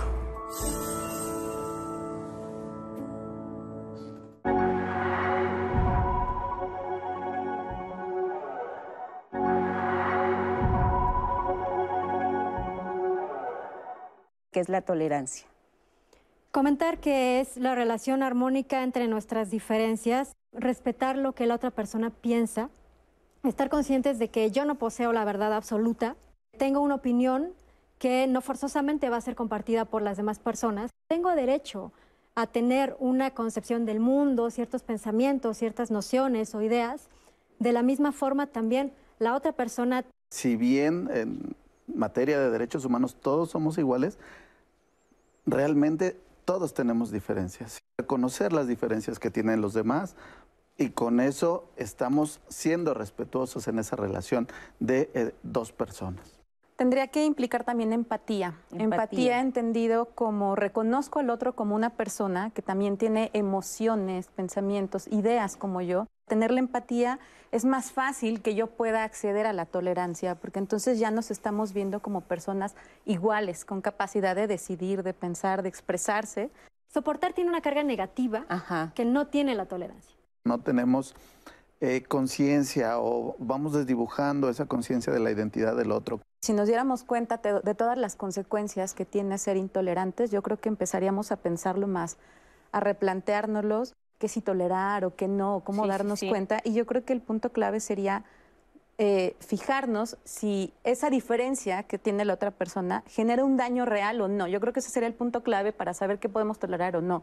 Si nosotros estamos atentando contra la dignidad de una persona o estamos expresando palabras ofensivas hacia alguien, evidentemente estoy siendo intolerante. Probablemente por prejuicios o cómo fui formada, cómo fui formado, cómo me educaron, eh, no estoy siendo tolerante hacia las demás personas todos los seres humanos, o muchos de ellos, están dotados del, raciocinio y poder identificar justamente cuándo estoy causando un perjuicio. A veces pensamos que, eh, que tolerar es estoy de acuerdo y te apoyo. Y no, puede que no me guste algo, es válido. El, no tolerar implica ahora sí generar algún tipo de daño, desde algún comentario, algún rechazo, limitarlos en alguno, en el acceso a algún sitio, en algún derecho, en algún beneficio. Claro que va a haber mil cosas que no me va a gustar, pero no por eso voy a atacar.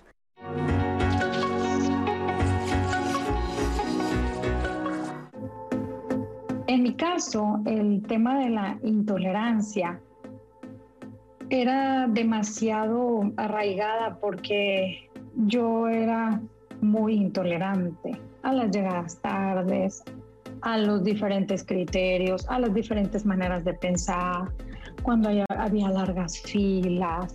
Un tema muy, muy especial en la intolerancia es con una de mis hermanas, la mayor.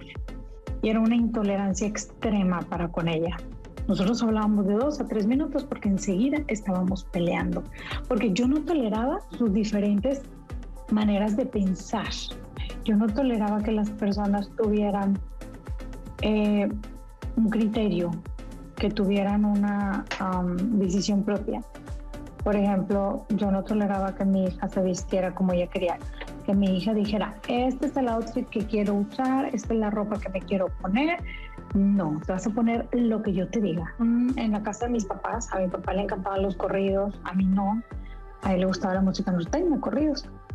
Yo soy de Monterrey, entonces, este, pues él oía eso y yo, yo a empezar súper intolerante a la música. Yo no toleraba que fuéramos a lugares a donde yo no estaba cómoda. Entonces, eh, pues hice mucho daño.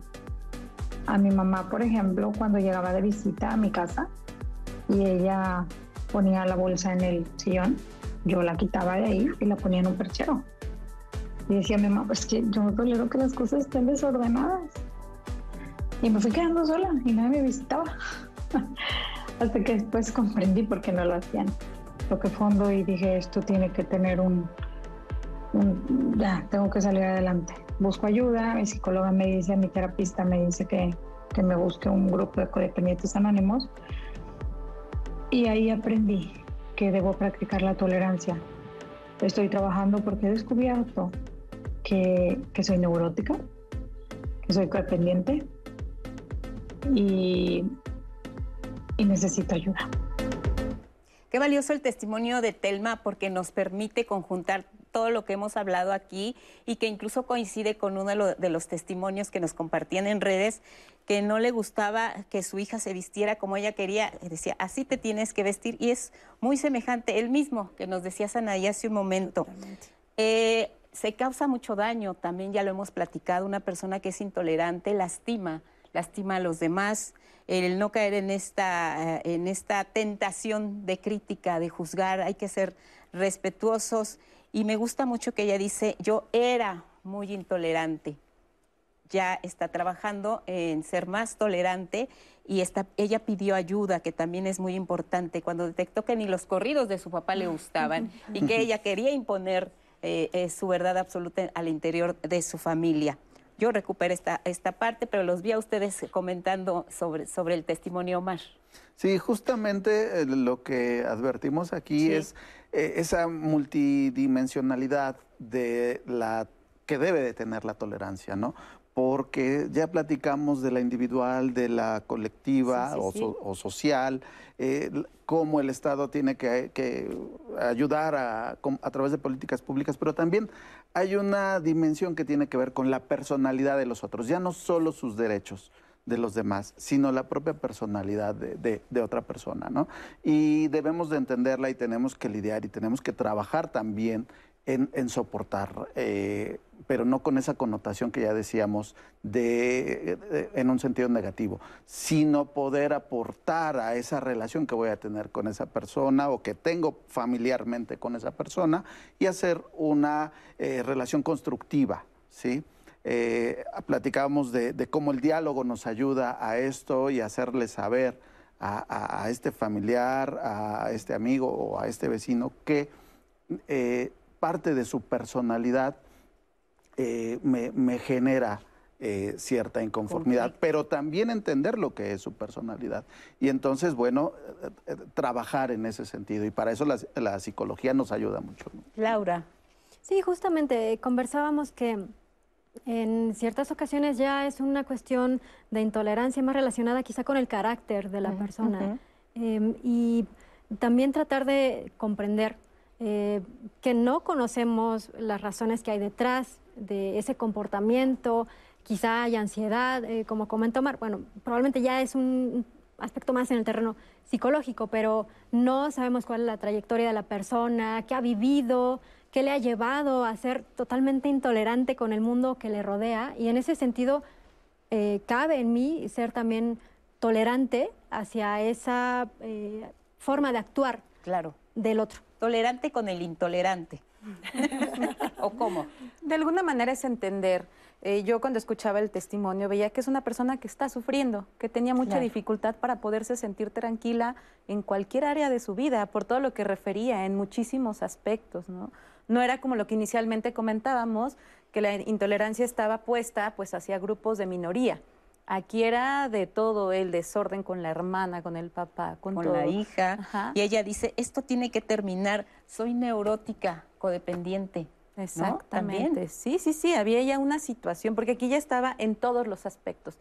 Aquí ya hablamos de un trastorno mental, de una situación emocional que hay que resolver en terapia. No tenía tanto que ver con esto de yo odio determinado grupo. No, sino yo no me puedo sentir tranquila y la manera en la que me expreso pues genera como mucho caos. A ver, explícame esta parte. ¿La tolerancia puede generar eh, algún trastorno o, ya tenemos el trastorno y sumado a la, intolerancia se convierte ya esto en un conflicto que requiere nuestra, nuestra atención en salud mental. No, son dos puntos aparte. Mm. Eh, al principio hablábamos de la poca tolerancia hacia ciertas minorías, ciertos grupos. Minoría no se refiere a que sean poquitos en cantidad, sino que no tienen un poder como tal de ejercer sus derechos, de tener ciertas libertades. ¿no? Eh, ese es un tema. Yo puedo ser intolerante a lo mejor hacia determinados grupos religiosos, hacia determinadas preferencias sexuales. En el testimonio que nos comparten ya hablábamos de un padecimiento mental. Ella ya tenía un padecimiento mental donde, era donde le era imposible sentirse tranquila en cualquier ámbito de su vida, con ella misma, con seres queridos. Ahí no estaba implícito algo de porque tienes tal preferencia, sino porque no podemos convivir. Y eso ya nos corresponde como más al área de salud mental, de un psicólogo poder diagnosticar y llevar a cabo el tratamiento para que ella pueda mejorar estas conductas, relacionarse de una manera más adecuada, más productiva con todos los demás. Si soy intolerante con todos los demás, como, como nos dices, eh, ¿También lo soy conmigo mismo o no necesariamente? Muchas veces, claro que sí. Puede que yo no tolere cosas en mí y además los proyecto y lo pongo en el otro, entonces me estoy bronqueando con todo mundo o estoy teniendo dificultades para poder tener un trato respetuoso y adecuado en cualquiera de los ámbitos de mi vida. También hay que trabajarle ahí. La salud mental es súper, súper importante, más en estos tiempos, más en pandemia, entonces sí hago esta invitación a que se den la oportunidad de conocerse. Todos tenemos algo pendiente que resolver. Hay que hacerlo. Muy bien, vamos con comentarios. Tengo aquí los, los que están pendientes de hace ratito, no crean que no, este, lo respondemos, pero tenemos más. Sí, porque tenemos más, me parece perfecto, Lupita. Hay uno que nos llegó en llamadas. Creo que hay dos palabras mágicas. Respeto y empatía, nos dice. Yo siento que con eso se vuelve una, una persona un mejor ser humano, ya que a mí me pasó que por ser tolerante, hay veces que la gente abusa. Eso también nos han escrito. Hoy en día es urgente tener tolerancia, nos dice Yasmín Quesada en Twitter.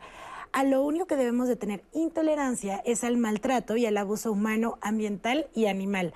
Podemos estar o no de acuerdo, pero es tan importante tener respeto, comprensión, compasión y amor por la humanidad. Eso nos lo dice Yasmín. Eh, eh, la tolerancia es fundamental para mí, me regala paz, nos dice salud física y mental, que es un poco lo que estabas comentando en el tema de cuidar nuestra salud mental, manteniéndome en lugar a salvo de gente que puede ser a veces muy complicada, nos dice eh, Witsi Parada en Facebook. Silvia Romero, que también nos escribe, para saber tolerar debo de estar bien conmigo misma, respetar, no juzgar y hablar de mí, eh, sentir siempre con respeto para poner límites con amor. Esto es interesante, eh, este comentario de Silvia, que recibió también muchos comentarios, eh, sumando un poco a lo que habíamos mencionado del ejemplo del espejo. Ella nos escribía por eso este mensaje y eh, pues nos sumamos a él. También Diani que nos escribe siempre constantemente en cada uno de nuestros programas. Al pendiente te mandamos un fuerte eh, saludo y abrazo. Saber escuchar a los demás, que me encantó también eso de tenemos dos oídos.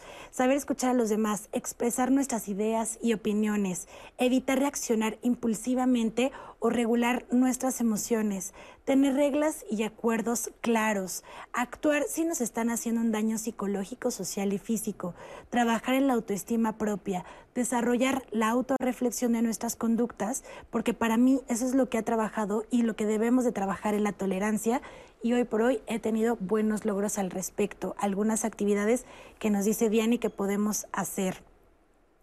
Otra llamada que dice, mi punto de vista, la palabra tolerar pues significa soportar, que ya lo han hablado constantemente nuestros especialistas de esa, eh, o sea, un poco diciendo que no es el significado de tolerancia, pero sí creo, Lupita, que hemos recibido varios comentarios sobre la tolerancia, o sea, tolerancia es soportar, entonces nada más para recalcar y no este, dejarlo muy claro ahí en la audiencia que nos está viendo.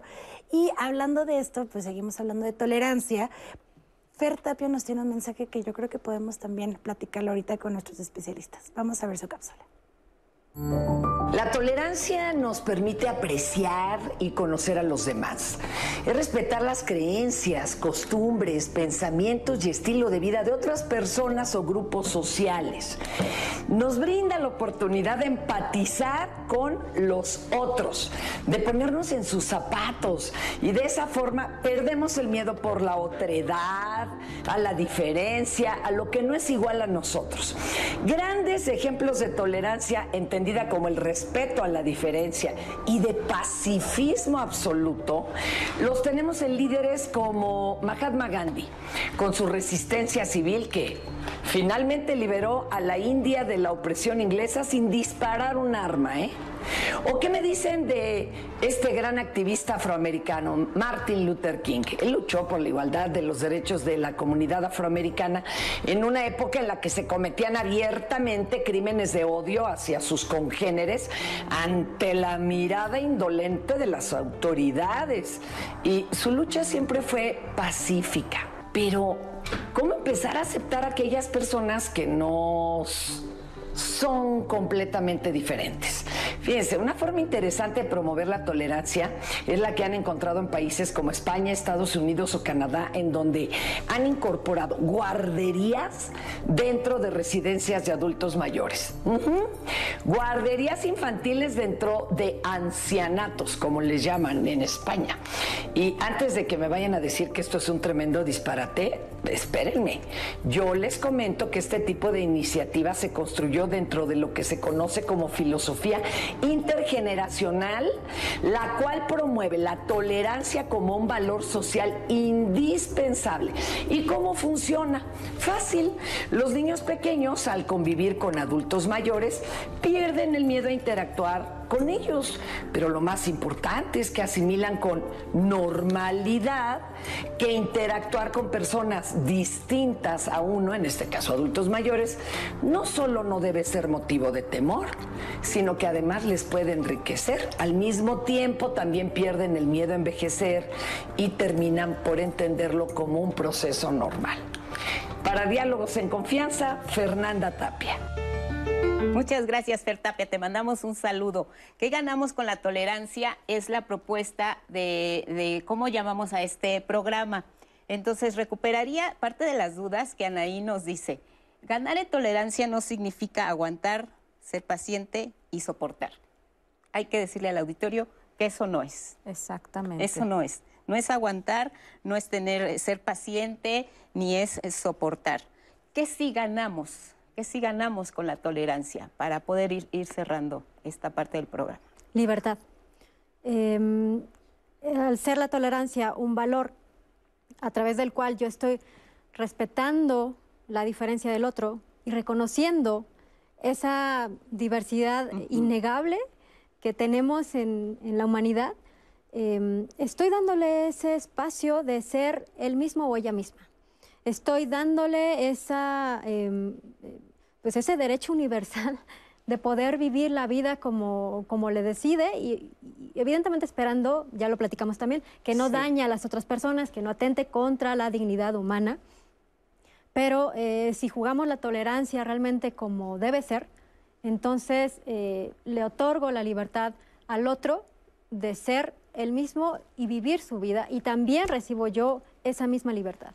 Omar, ¿qué ganamos con la tolerancia?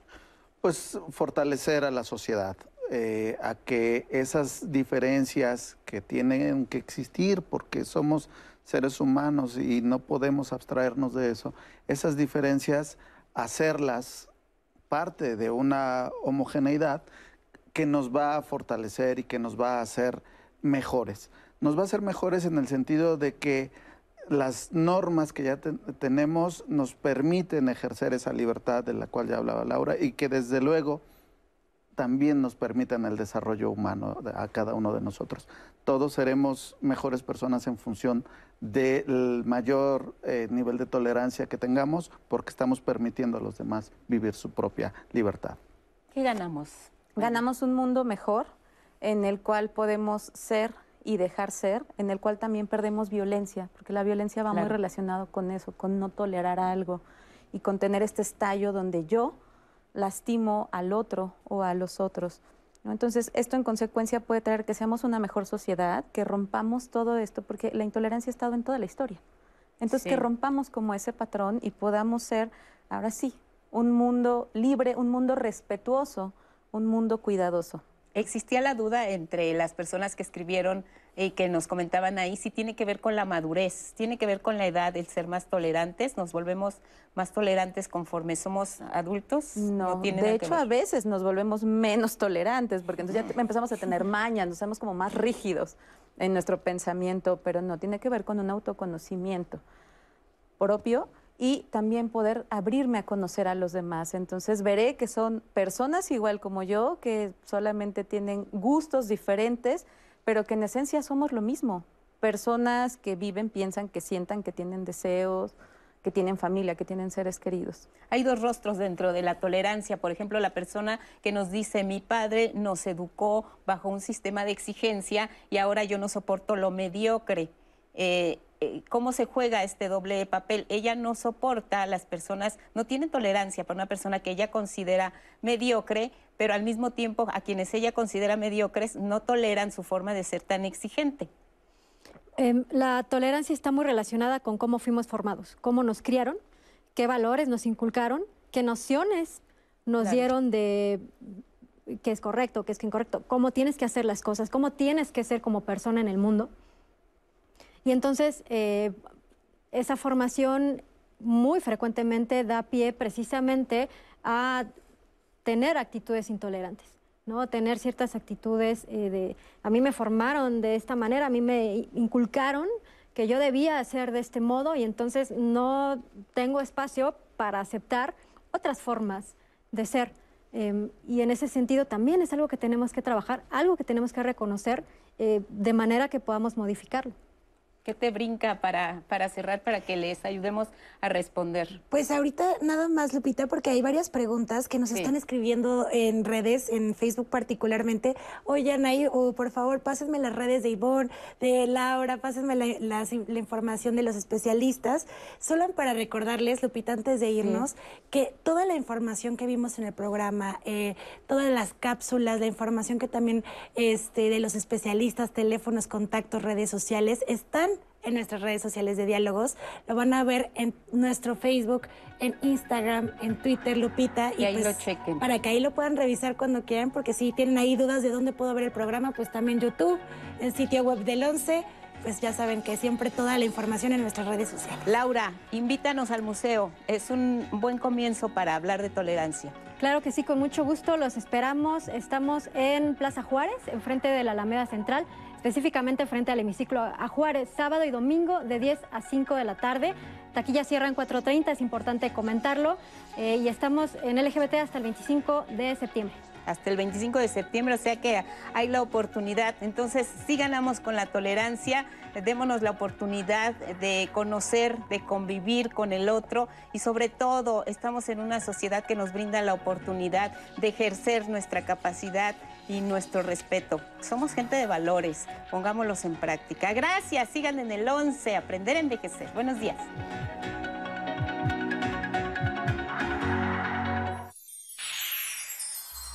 ¿Sabes qué conecta a México con Turquía?